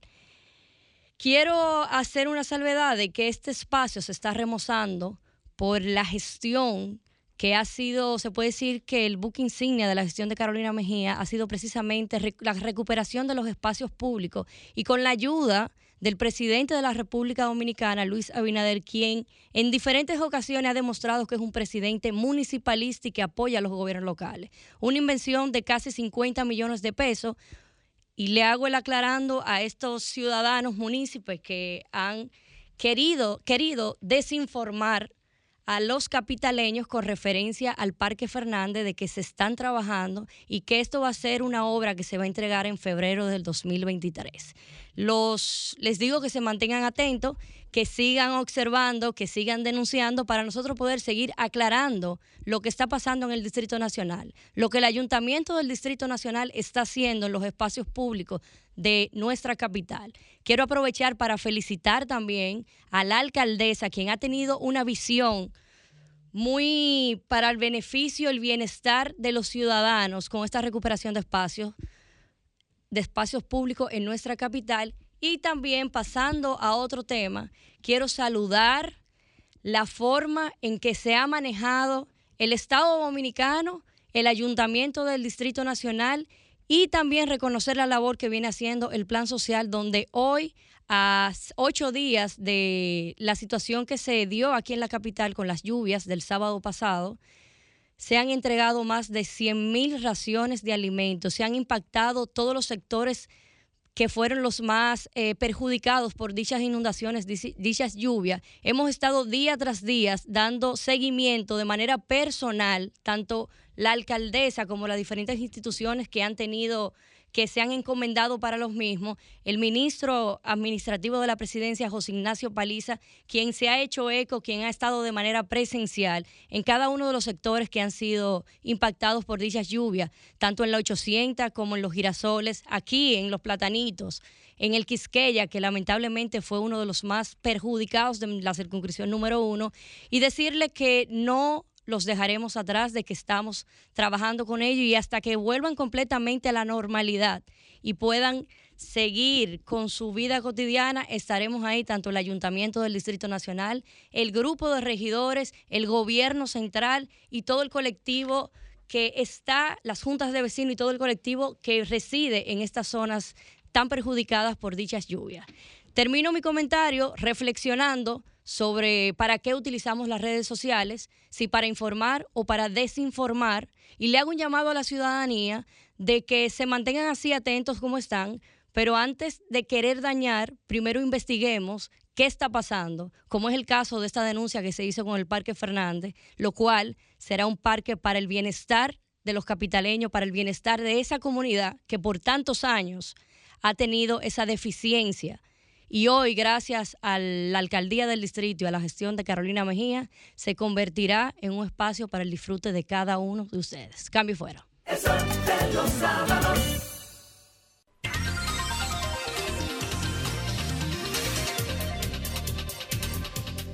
Bien, 9 y 3 de la mañana, 9 y 3 de la mañana, continuamos nuestra ronda de comentarios. Muy buen día para Susi Aquino Botró, la versátil. El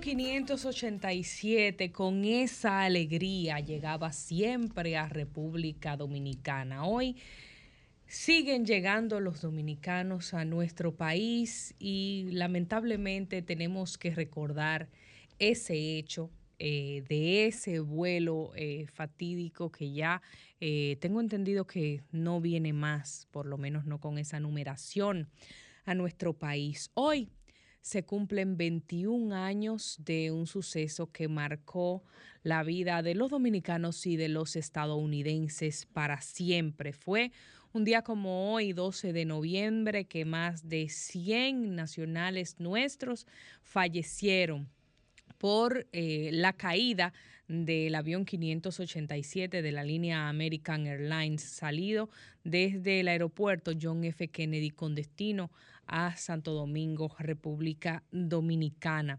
Allí, eh, pues una aeronave Airbus A300 lamentablemente eh, cayó, cayó en la comunidad de Bell Harbor en Queens. Esto fue a solo dos meses del atentado de las Torres Gemelas del World Trade Center del 11 de septiembre y coincidió coincidió también con que muchos de los policías y bomberos que perdieron la vida en el 11 de septiembre vivían en la comunidad de Bell Harbor en Queens, donde cayó este avión que venía aquí a nuestra tierra. Recordamos la memoria de las víctimas, eh, se construyó un monumento en su honor y creo que fue un suceso muy trascendental que no debemos dejar que pase por alto. Fue la peor tragedia aérea para la República Dominicana y el segundo peor accidente en los cielos de los Estados Unidos. Que no queden en el olvido todos esos buenos dominicanos que ese día venían con mucha ilusión a celebrar las Navidades en su tierra y encontraron lamentablemente la muerte. Señores, en otro orden, el 23 de junio del año 2018, eh, yo en estos mismos micrófonos hice un comentario que si usted lo busca en YouTube lo puede encontrar y le denominé ya la campaña cansa. Cuatro años y pico después, obtenemos alguna respuesta para poder eh, contrarrestar ese ánimo de política constante de política electoral constante que se vive en República Dominicana. Eh, según publican los periódicos de circulación nacional, la Junta Central Electoral estaría descontando el dinero a partidos políticos que no cumplan con ciertas sanciones por estar haciendo proselitismo a destiempo y para esto se ha elaborado una eh, especie de reglamento yo tengo pues sentimientos encontrados con esta decisión porque aunque la celebro, también me genera muchos interrogantes, muchas interrogantes. Quiero eh, apuntar también que según datan los periódicos, los delegados políticos tienen hasta el 21 de noviembre, o sea, de este mes, para hacer cualquier observación que tengan a ese reglamento que se ha presentado a través de la Junta Central Electoral. Es un reglamento sancionador para evitar que se siga haciendo campaña de manera desmedida en nuestro país, avalado también por las eh, normativas del lugar que establecen los parámetros generales sobre los cuales se basa toda la lógica con la cual se ha redactado el eh, reglamento en cuestión tanto para los partidos per se como también se podrá eh, poner sanciones a los infractores de manera particular. Todo esto basado eh, con pruebas eh, acompañadas y depositadas de toda la argumentación del lugar y depositada ante la Secretaría de la Junta Central Electoral. Va a haber una unidad administrativa sancionadora y demás. Entiendo que esto en cierta medida es muy necesario porque hay que regular de que no estemos todo el tiempo en campaña electoral, pero Amén de que este reglamento todavía tiene que recibir las observaciones de los diferentes delegados políticos al momento en el que eh, se finalice este proceso, yo le hago una humilde recomendación a la Junta y es que deben compartir de manera acabada, de manera desglosada los resultados del mismo.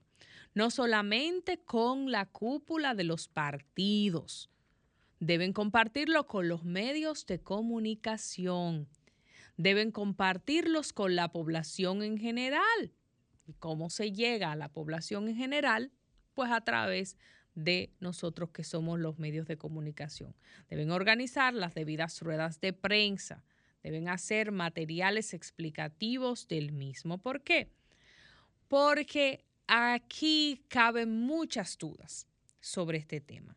Por ejemplo, pienso que algunas acciones de publicidad del gobierno algunas actividades gubernamentales pudieran prestarse para que se entienda que a través de estos actos oficiales o de esta publicidad oficial se está haciendo campaña política de manera indirecta. Entonces nosotros tenemos que conocer cuáles serían los parámetros que se están tomando en este reglamento para que podamos velar de que no se incumplan. Una cosa es que la Junta vaya a hacer su tema de sanción, pero uno tiene la responsabilidad como medio y como ciudadano de saber el correcto desempeño y accionar de las autoridades de acuerdo a una norma determinada. Saber a qué le cabe sanción y a qué no. Porque, por ejemplo, tal vez no es lo mismo una publicidad de manera directa que una entrevista que nosotros le hagamos a cualquier actor político del país. Porque en las entrevistas que nosotros realizamos, cada quien viene a decir que su candidato es el que va a ganar. Y no necesariamente eso es hacer campaña política. Sí, aviva el debate político, pero hay que tener un margen de cordura, de raciocinio, de no censurar demasiado. Y escuchen que yo tengo mucho tiempo diciendo que estamos hartos de campaña, ¿eh? pero no censurar al extremo que los medios de comunicación no tengamos de qué hablar con las personas que son las que dan la noticia. Ahí hay que tener un sentido del tacto, de la organización, de la prudencia, de ver cómo esto se maneja en otras naciones. No sé cuál es em, la metodología que se ha utilizado para elaborar este reglamento. Eso es algo que nosotros también quisiéramos saber no necesariamente porque estemos en ánimo de cuestionar todo lo que se haya realizado, sino porque estemos en ánimo de conocer lo que se ha realizado y cómo se ha hecho. Y no está mal tampoco que cuestionemos, que a veces en, sociedades eh, como la nuestra, quienes ejecutan una política, quienes ejecutan una normativa, están un poco reacios al cuestionamiento. Entonces también hay que saber esa diferencia, como yo decía, de los actos oficiales y de las actividades partidarias de cada quien. Porque cada una de las organizaciones políticas necesita hacer diversos encuentros preparativos, necesita a veces recibir personas en algún lugar para obtener su afiliación a su partido político. Cuáles van a ser los parámetros para que esto se haga de manera correcta sin infringir este nuevo reglamento para controlar la excesiva campaña que va a estar emitiendo de manera formal la Junta Central Electoral. Aunque ya la campaña cansa, lo reiteré en el 2018 y lo vuelvo a reiterar en el día de hoy, hay que hacer todo con rectitud pero con equilibrio para que el país pueda seguir funcionando de manera adecuada y que no hayan privilegios de quienes están en el partido de gobierno sobre otras organizaciones políticas.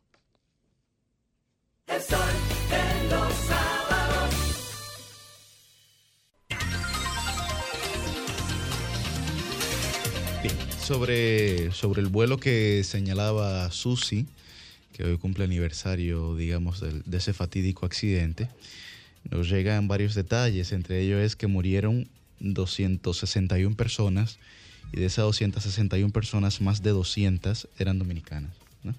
O sea que, digamos, eh, un gran porcentaje de los fallecidos en este accidente, pues efectivamente fueron dominicanos. Seguimos, seguimos con nuestra ronda de comentarios. Son las 9 y 14 de la mañana y es el turno de la embajadora. Muy buen día para Milicen Uribe.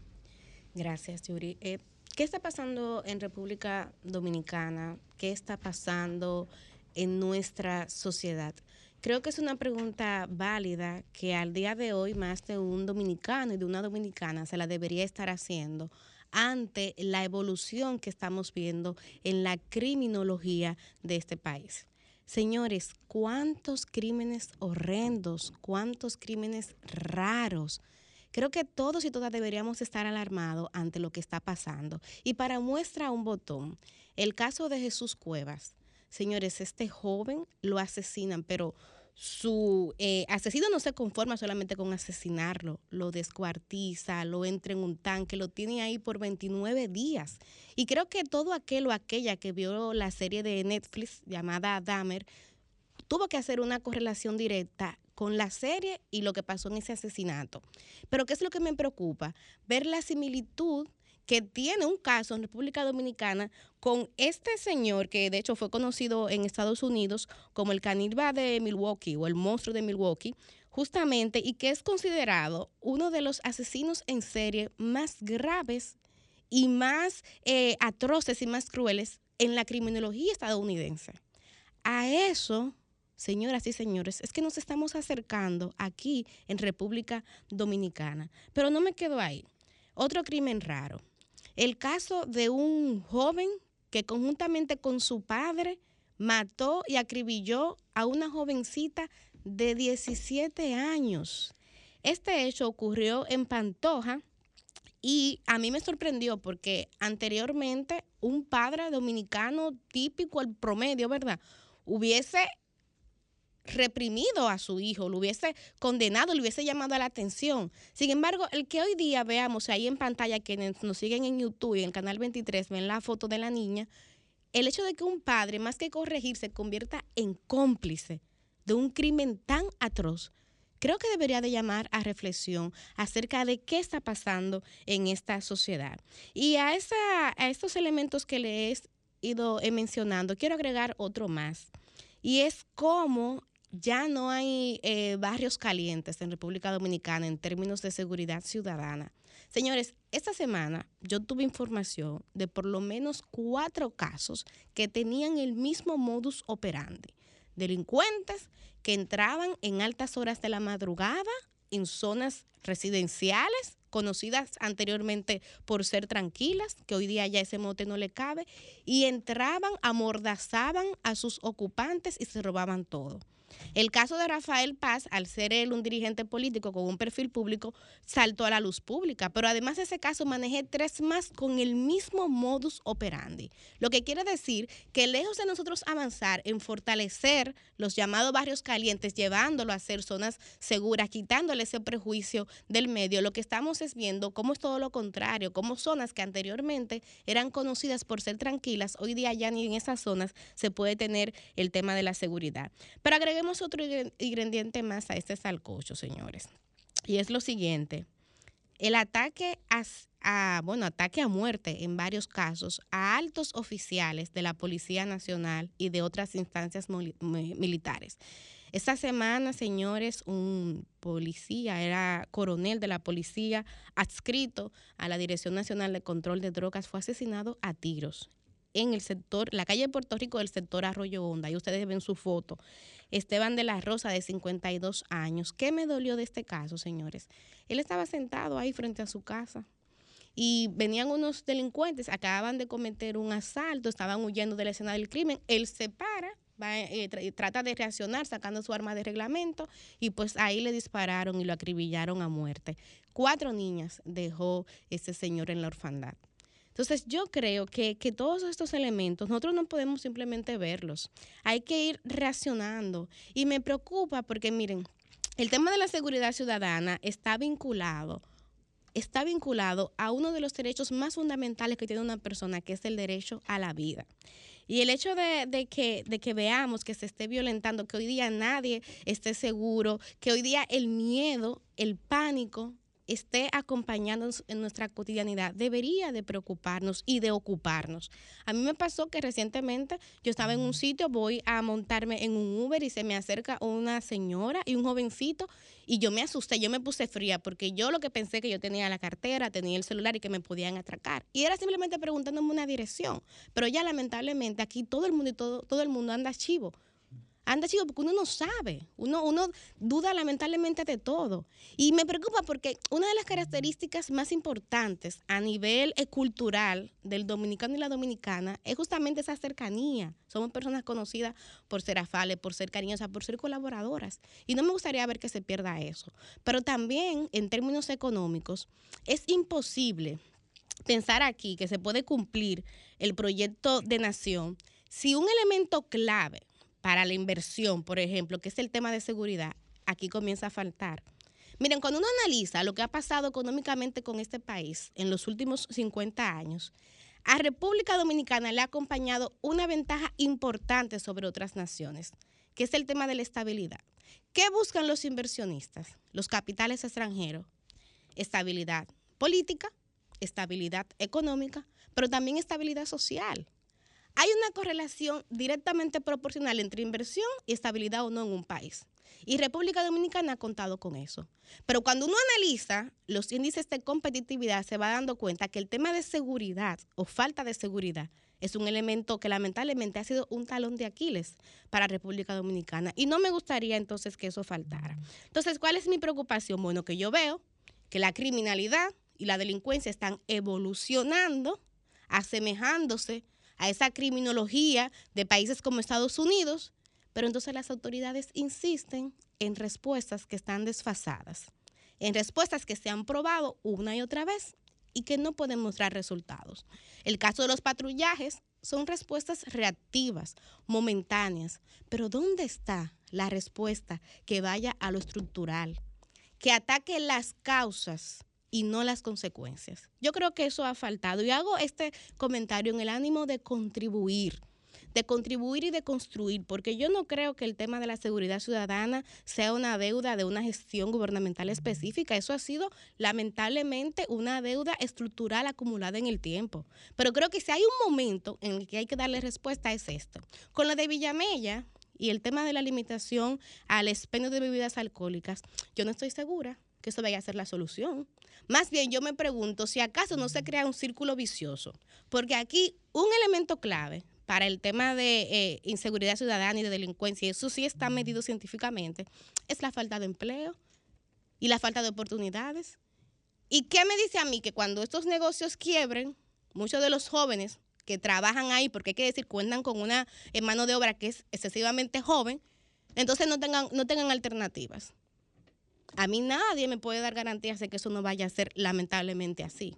Entonces, cierro este comentario llamando la atención porque eh, creo que hay un vínculo directo entre la respuesta a cuál es el modelo, cuáles son las opciones, cuáles son las oportunidades que tiene en República Dominicana una persona que quiera avanzar, que quiera progresar y que quiere echar para adelante por la derecha. ¿Cuáles opciones le estamos dando?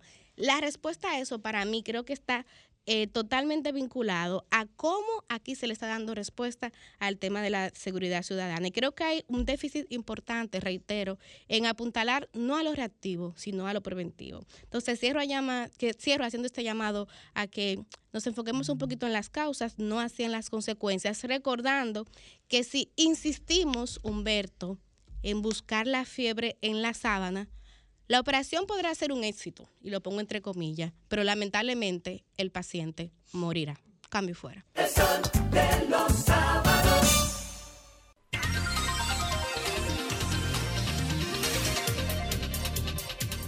Las 9.23 de la mañana en este su espacio, El Sol de los Sábados. Y cerramos la ronda de comentarios con el coordinador de este espacio, el titán de la juventud, activo visitante a la playa, Yuri Enrique Rodríguez.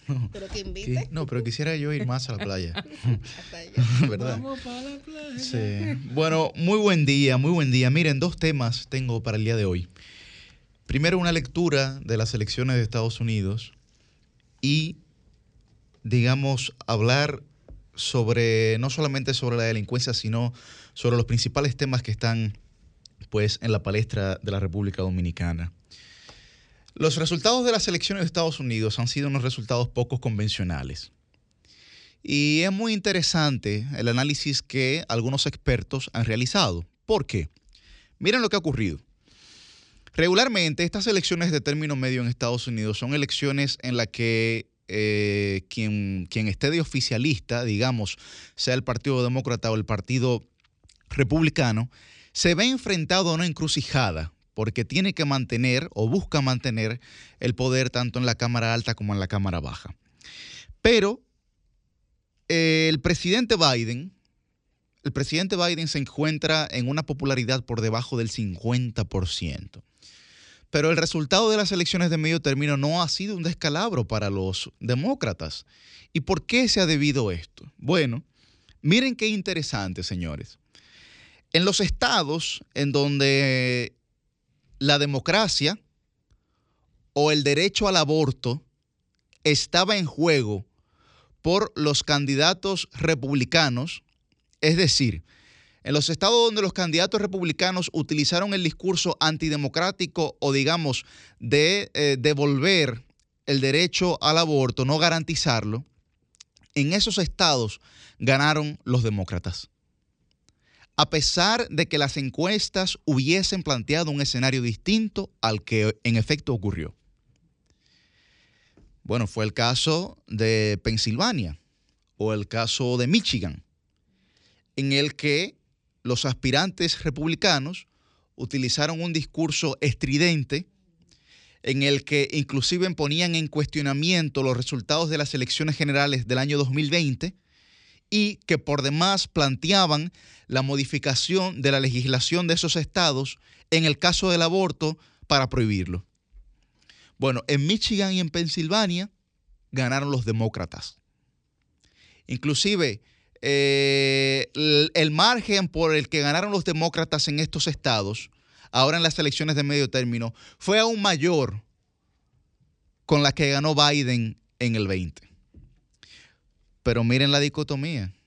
En un estado históricamente demócrata como es Nueva York, el estado de Nueva York, debido a su respaldo en la, legislación profundamente influenciada por los demócratas, no se podía poner en juego el tema del aborto, ni tampoco se podía andar con discursos estridentes en términos antidemocráticos. ¿Cuál fue la estrategia del Partido Republicano en ese tipo de estados? Atacar con el discurso económico.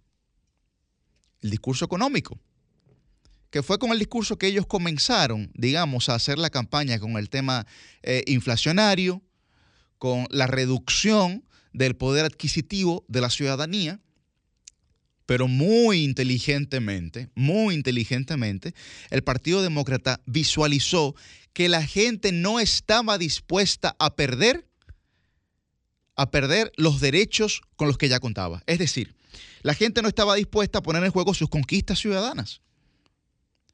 Y yo he mencionado en este programa en reiteradas ocasiones que la generación que no admite ningún tipo de discriminación ya nació y vota para el 2024.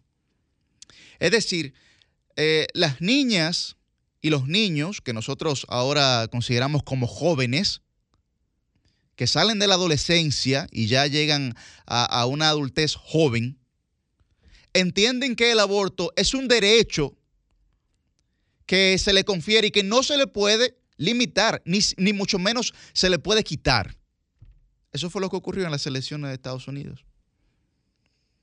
Entonces, se pusieron en juego las conquistas ciudadanas y en esos estados donde había un discurso antidemocrático y había un discurso, digamos, para, para limitar el aborto o para prohibirlo, ganaron los demócratas, abrumadoramente. Yo creo, yo creo que eso es, eh, digamos, un escenario en el que nosotros tenemos que visualizarnos. Porque de cara al 2024 la República Dominicana va a tener 800 mil nuevos votantes. Es decir, un 10% del padrón electoral. Y esos 800 mil nuevos votantes, que son evidentemente jóvenes, es esa generación eh, Z que no admite en su generalidad ningún tipo de discriminación. Por eso yo he mencionado que para esa generación el tema haitiano, por ejemplo, no es un tema relevante porque es un tema que inclusive los ofende a ellos. Ofende a esa generación el tema haitiano, la discriminación. Ofende a esa generación. Ni tampoco le interesa ese tema, ¿no? Como otro tipo de tema en el que, en el que sí hacen causa común, como por ejemplo las tres causales. Eh, tú hablas de las próximas elecciones, pero justamente las elecciones pasadas a nivel eh, senatorial y a nivel de diputaciones, vimos como quienes habían adoptado un discurso radical en contra de derechos fundamentales como esos que tú describes, perdieron frente a sus oponentes. Bueno, pero realmente en este momento, eh, Mili, nosotros tenemos el Congreso más conservador que hemos tenido en muchos años. Sí. Pero si tú lo ves desde el punto de vista de quienes fijaron posición Sí, sí, a favor o en claro, contra de claro. las causales. Eso solo pasó en el Distrito. Nacional. Co- correcto. Eso solo pasó en el Distrito Nacional. Correcto, correcto. En Eh, algunos casos. Digamos, ocurrió tal vez en los lugares en los que hay un mayor nivel educativo y de conciencia, ¿no? Entonces, eh, por eso también quienes aspiren van a tener que tener posiciones claras. Aunque ojo, aquí incluso en el distrito todavía hay una mayoría, cuando tú analizas los legisladores del Conservadora, distrito, sí, sí, son, sí. la mayoría son conservadores. Así es, así es, efectivamente. Miren, el segundo tema. eh, el segundo, el segundo tema. conservadores. El segundo tema. eh, O doble para- moral, es otra discusión. O Sí, doble una discusión ¿verdad? un poco más profunda, una discusión un poco más profunda. Es otra cosa. Pero miren, eh, brevemente el segundo tema. Sobre lo que planteaba Francisco, planteaba Millicent. Yo creo que en la sociedad dominicana se comienza a generar una noción colectiva de desorden. ¿Y por qué yo planteo esto? Bueno, porque hay una noción colectiva de desorden en el tránsito. Hay una noción colectiva de desorden con el tema eléctrico. Hay una noción colectiva de desorden con la inseguridad. ¿no? Digamos, son temas que afectan la cotidianidad de la ciudadanía. Porque la ciudadanía, eh, cuando se genera movilización social, es que hay ascenso económico. Entonces la ciudadanía tiene que movilizarse diariamente para laborar. Y cuando entra en la dinámica del tránsito, las consecuencias que se generan a partir del estrés, en principio, que la gente eh, sufre, son catastróficas. Porque son consecuencias que en principio no se ven, pero con el paso del tiempo se generan de forma estructural. Entonces es mucho más difícil usted combatirlas. Con el tema del caso eléctrico, la electricidad afecta la calidad de vida en una manera casi, eh, digamos, eh, que no se puede contabilizar. Porque no solamente la afectación económica que puedan tener negocios como salones o como colmado, cualquier tipo de negocio que tenga que, comprar una planta o inversor, etcétera, sino también en la calidad de vida de la gente en sus casas. En sus casas. Y lo más acuciante ahora mismo que es el tema de la inseguridad. De la inseguridad. Pero miren qué pasa con el tema de la inseguridad. Que Millicent tocó. eh, cuando hablamos del, de, de la prohibición del expendio de bebida alcohólica, Millicent tocó un tema neurálgico, que es el que yo quiero tratar. La mayoría de los empleados de esos establecimientos son jóvenes. Y no hay una política definida en torno a la juventud en la República Dominicana. Ustedes saben cuál es la cifra de los ninis, de los que ni estudian ni trabajan, es decir, de los que no están ni en el sistema educativo ni inmersos en el mercado laboral. ¿Ustedes saben a cuánto asciende esa cifra al día de hoy? 506.886 jóvenes, entre 15 a 24 años. Ahí no estoy contando de 24 a 35, ¿eh? que es hasta donde llega la juventud legalmente en la República Dominicana. Entre 15 a 24 años tenemos 506.886 jóvenes que ni estudian ni trabajan. ¿A qué pueden dedicarse esos jóvenes? ¿Qué pueden hacer para tener una vida digna? Un gran porcentaje de esos jóvenes se dedica a, a delinquir. Pero no hay que ser ingeniero de la NASA para saber eso. No hay que buscar respuestas en Macondo.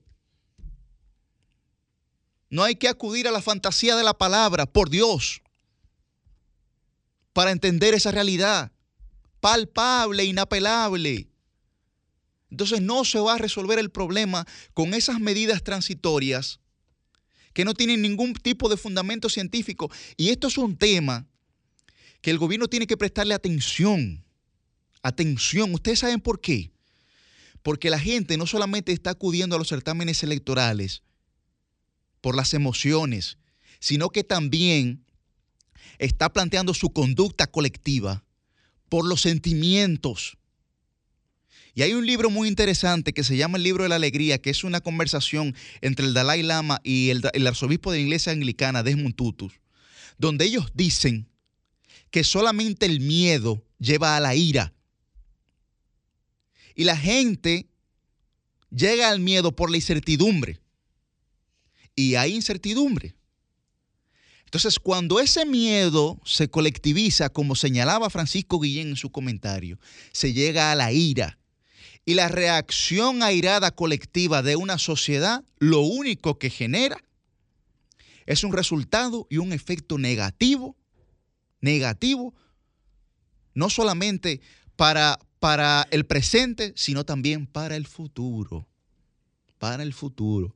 Por lo que mi recomendación sería que se le ponga atención inmediata a estas a esta noción colectiva de desorden, a estos jóvenes que ni estudian ni trabajan, porque si pasan de la incertidumbre al miedo, solamente faltará una chispa para que la ira sea colectiva y entonces el resultado y el efecto sea negativo para todos y todas. Cambio fuera.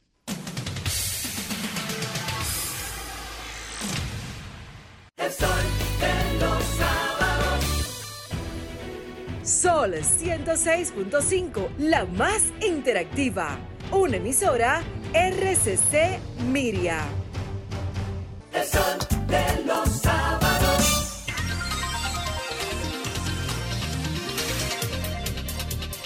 Nueve y 42 de la mañana tenemos en la línea telefónica a Yanibel Álvarez. Ella es estudiante de comunicación corporativa de la Pucamaima y va a hablar con nosotros brevemente sobre la segunda jornada de comunicación corporativa. Buen día, Yanibel. Hola, es un placer estar con ustedes hoy en el Sol de la Mañana, el Sol de los Sábados. No importa a nivel que te confundas. Eso es, eso es saludable para Bienvenida, nosotros. bienvenida. Lo que pasa es que el sol de los sábados es en la mañana. Exactamente. Yanivel, eh, felicito esta jornada como parte interesada, eh, egresada de comunicación social de la Pucamaima, eh, y me interesa saber la evolución eh, de esta actividad. Es la segunda vez que se hace. Cuando yo estudié, pues no se realizaba, era solamente comunicación social. Veo que ahora eh, se divide en diversas especializaciones. Cuando eh, como presidenta fundadora del SECOM realizábamos las actividades, todo era enfocado Wow. en periodismo. Entonces, cuéntanos cómo eh, nace esta jornada y qué actividades va a tener.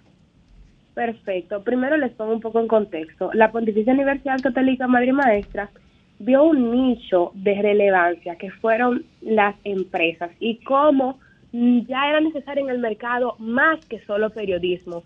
Y entonces se empezaron, a raíz de las nuevas generaciones y de los nuevos intereses del mundo, eh, bueno, y de la República Dominicana, por supuesto, vamos a dividir nuestra escuela de comunicación en comunicación corporativa y en comunicación audiovisual.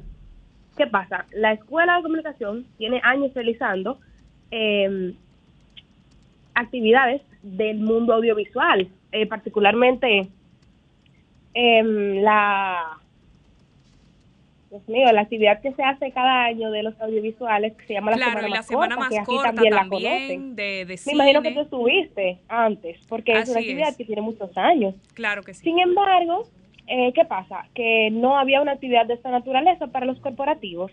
Entonces, eh, la doctora Anabélica Guichardo junto con la maestra Rosario deciden implementar esa modalidad. ¿Qué pasa? El año pasado hicimos, y, y la crisis fue el mejor precedente para iniciar esta jornada, las buenas prácticas de la crisis. ¿Qué hicieron las, las empresas en la pandemia, verdad? Perfecto.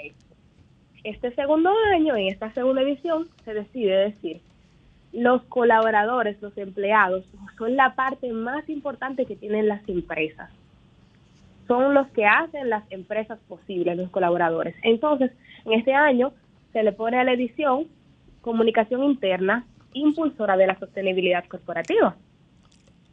Y por ahí se va la cosa. Excelente, en Yanivel. Eh, dinos las redes sociales para que todo el que quiera profundizar en este tema pueda tener acceso y saber cómo participar en la segunda jornada de comunicación corporativa de la Pucamaima. Por supuesto, miren, ya eh, pueden buscarlo incluso en, la, en, la, en el Instagram de Pucamaima. Eh, van a encontrar referencia, incluso un link para inscribirse, pero también pueden ir a las redes de Exprésate Pucum, que es la, red de la escuela, y allí pueden encontrar un link en la descripción y se pueden inscribir. Está abierta, eh, el quórum para todo el que quiera participar, gente que trabaja en empresas, gente que, que esté interesada en conocer el mundo corporativo, gente incluso de relaciones públicas y también gente de recursos humanos puede venir a dar, a aprender sobre las buenas prácticas que tienen estas marcas que hemos contactado que son de mucha relevancia. Bueno, pues muchísimas gracias a Yanivel Álvarez, estudiante de comunicación corporativa de la Pontificia Universidad Católica Madre y Maestra Pucamaima. Qué bueno que se estén haciendo estas actividades, la segunda jornada de comunicación corporativa. Necesitamos siempre tener más eventos preparativos. Cambio fuera. El sol de los sábados. Sol 106.5. El sol de los sábados.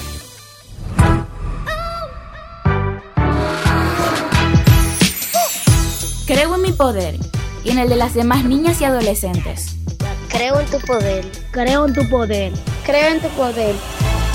Tenemos el poder de soñar una vida con oportunidades y planes diferentes a tener bebés o unirnos en pareja a corta edad. Para lograrlo necesitamos que nuestras familias, autoridades y toda la sociedad garanticen nuestros derechos.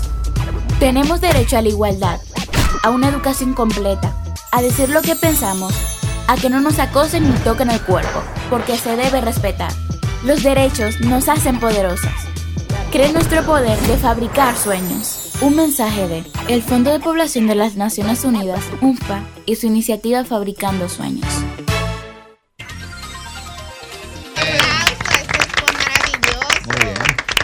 Bueno, pues como ya vieron, tenemos ahora nuestra segunda entrevista del día de hoy. Con nosotros está Gabriela Rodríguez y Miguelina Reyes y ellas nos vienen a hablar de la campaña Creo en tu Poder del proyecto Fabricando Sueños que impulsa el Fondo de Población de las Naciones Unidas, UNFPA. Buen día. Buen día, muchísimas gracias por recibirnos. Miguelina. Buen día, Miguel. ¿Qué tal? Bien. Bienvenida, Miguelina. Creemos en tu poder, Miguelina.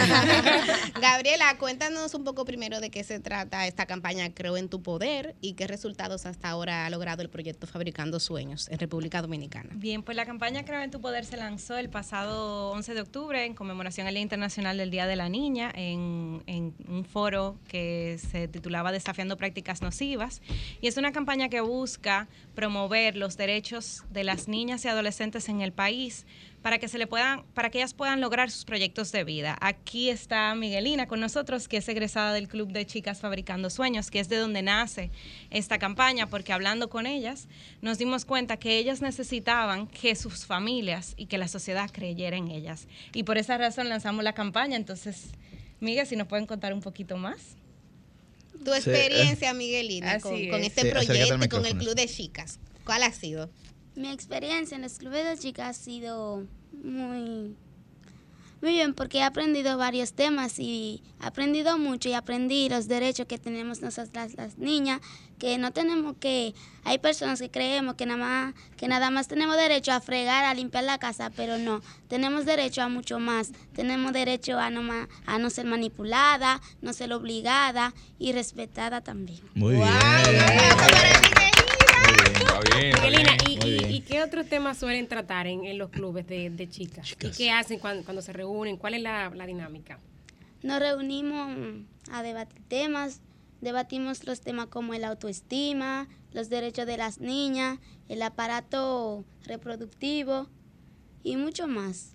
Bueno, muy bien. ¿Y, y cómo tú? tú, tú No, adelante. no, no, voy allí seguro. No, adelante. te diga, actualmente con cuán- cómo son, cómo es el esquema, o sea, cómo se pueden integrar más niñas, cómo, co- o sea, ¿Dónde en- participan? por dónde Sí. podemos nosotros poder introducir a más niños que participen. Perfecto. Bueno, actualmente el Club Fabricando Sueños eh, a la fecha ha impactado unas 600 niñas y adolescentes entre 8 años y 15 años de edad en nueve localidades del país.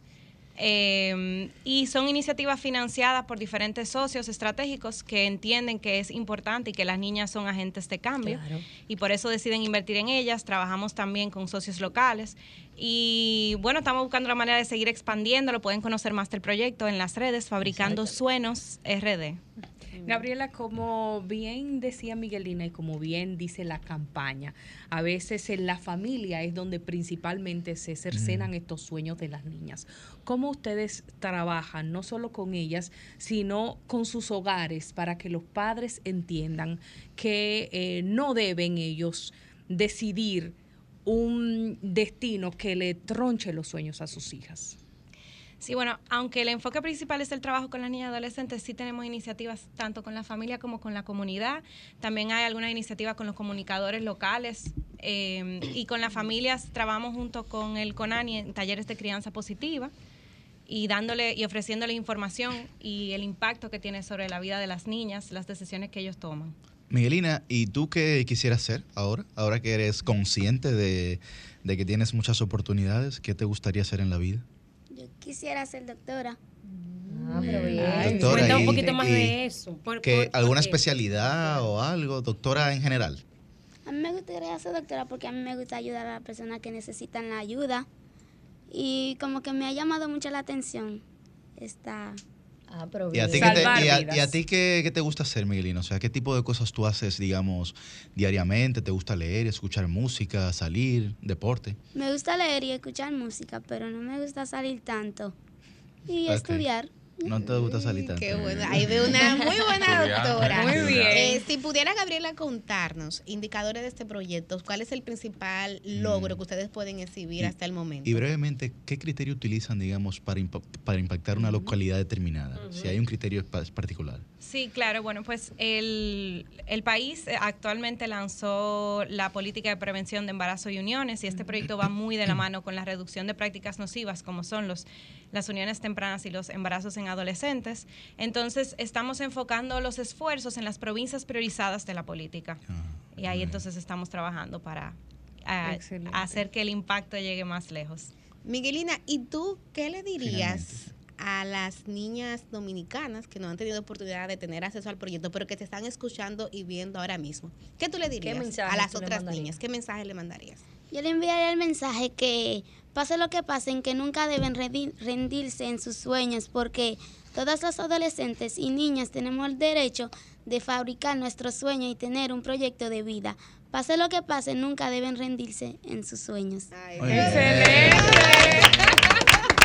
qué felicidad tan grande. Muy bien, muy bien. Mucho talento. ¿Cuántos Finalmente las redes- Fi- finalmente, Perdón, sí. ¿qué- ¿cuántos años tú tienes, perdón? 14. Quiero felicitarte ¿eh? porque te manejas muy bien y no tienes el miedo escénico ni nada. Felicidades de verdad y qué bueno. Gracias. Un honor, un honor. tenerte Muchísimas aquí. gracias. ¿Las redes del proyecto? Fabricando Suenos RD y UNFPA RD. Ahí pueden conocer mucho más. Bueno, ojalá que proyectos como este sigan, sigan teniendo éxitos en la República Dominicana. Ojalá que también espacios como nosotros podamos hacer mentoría con esas niñas y niños que tal vez quieren ser eh, comunicadores o comunicadoras periodistas también para que desde esa edad puedan manejarse. Creo que incentivar esas habilidades es de suma importancia para que puedan cumplir sus sueños. Así que, Miguelina, te deseamos que cumpla tus sueños. Sí. ¿eh? Y que Y las niñas y los niños y no se rindan. Así ello, es, ¿eh? así es. Bueno, Cristian, eh, Cristian. ¿hay alguna pregunta? Cristian. Es que, es que tú sabes que la, la duda es la madre del, razonamiento. Ajá, sí. Pero más que eso, yo le pregunto a ustedes, ¿qué van a hacer después de las 12 de la noche hoy? ¡Cambio Cambio fuera! fuera. Eh, pedimos el litrito, pedimos el litrito.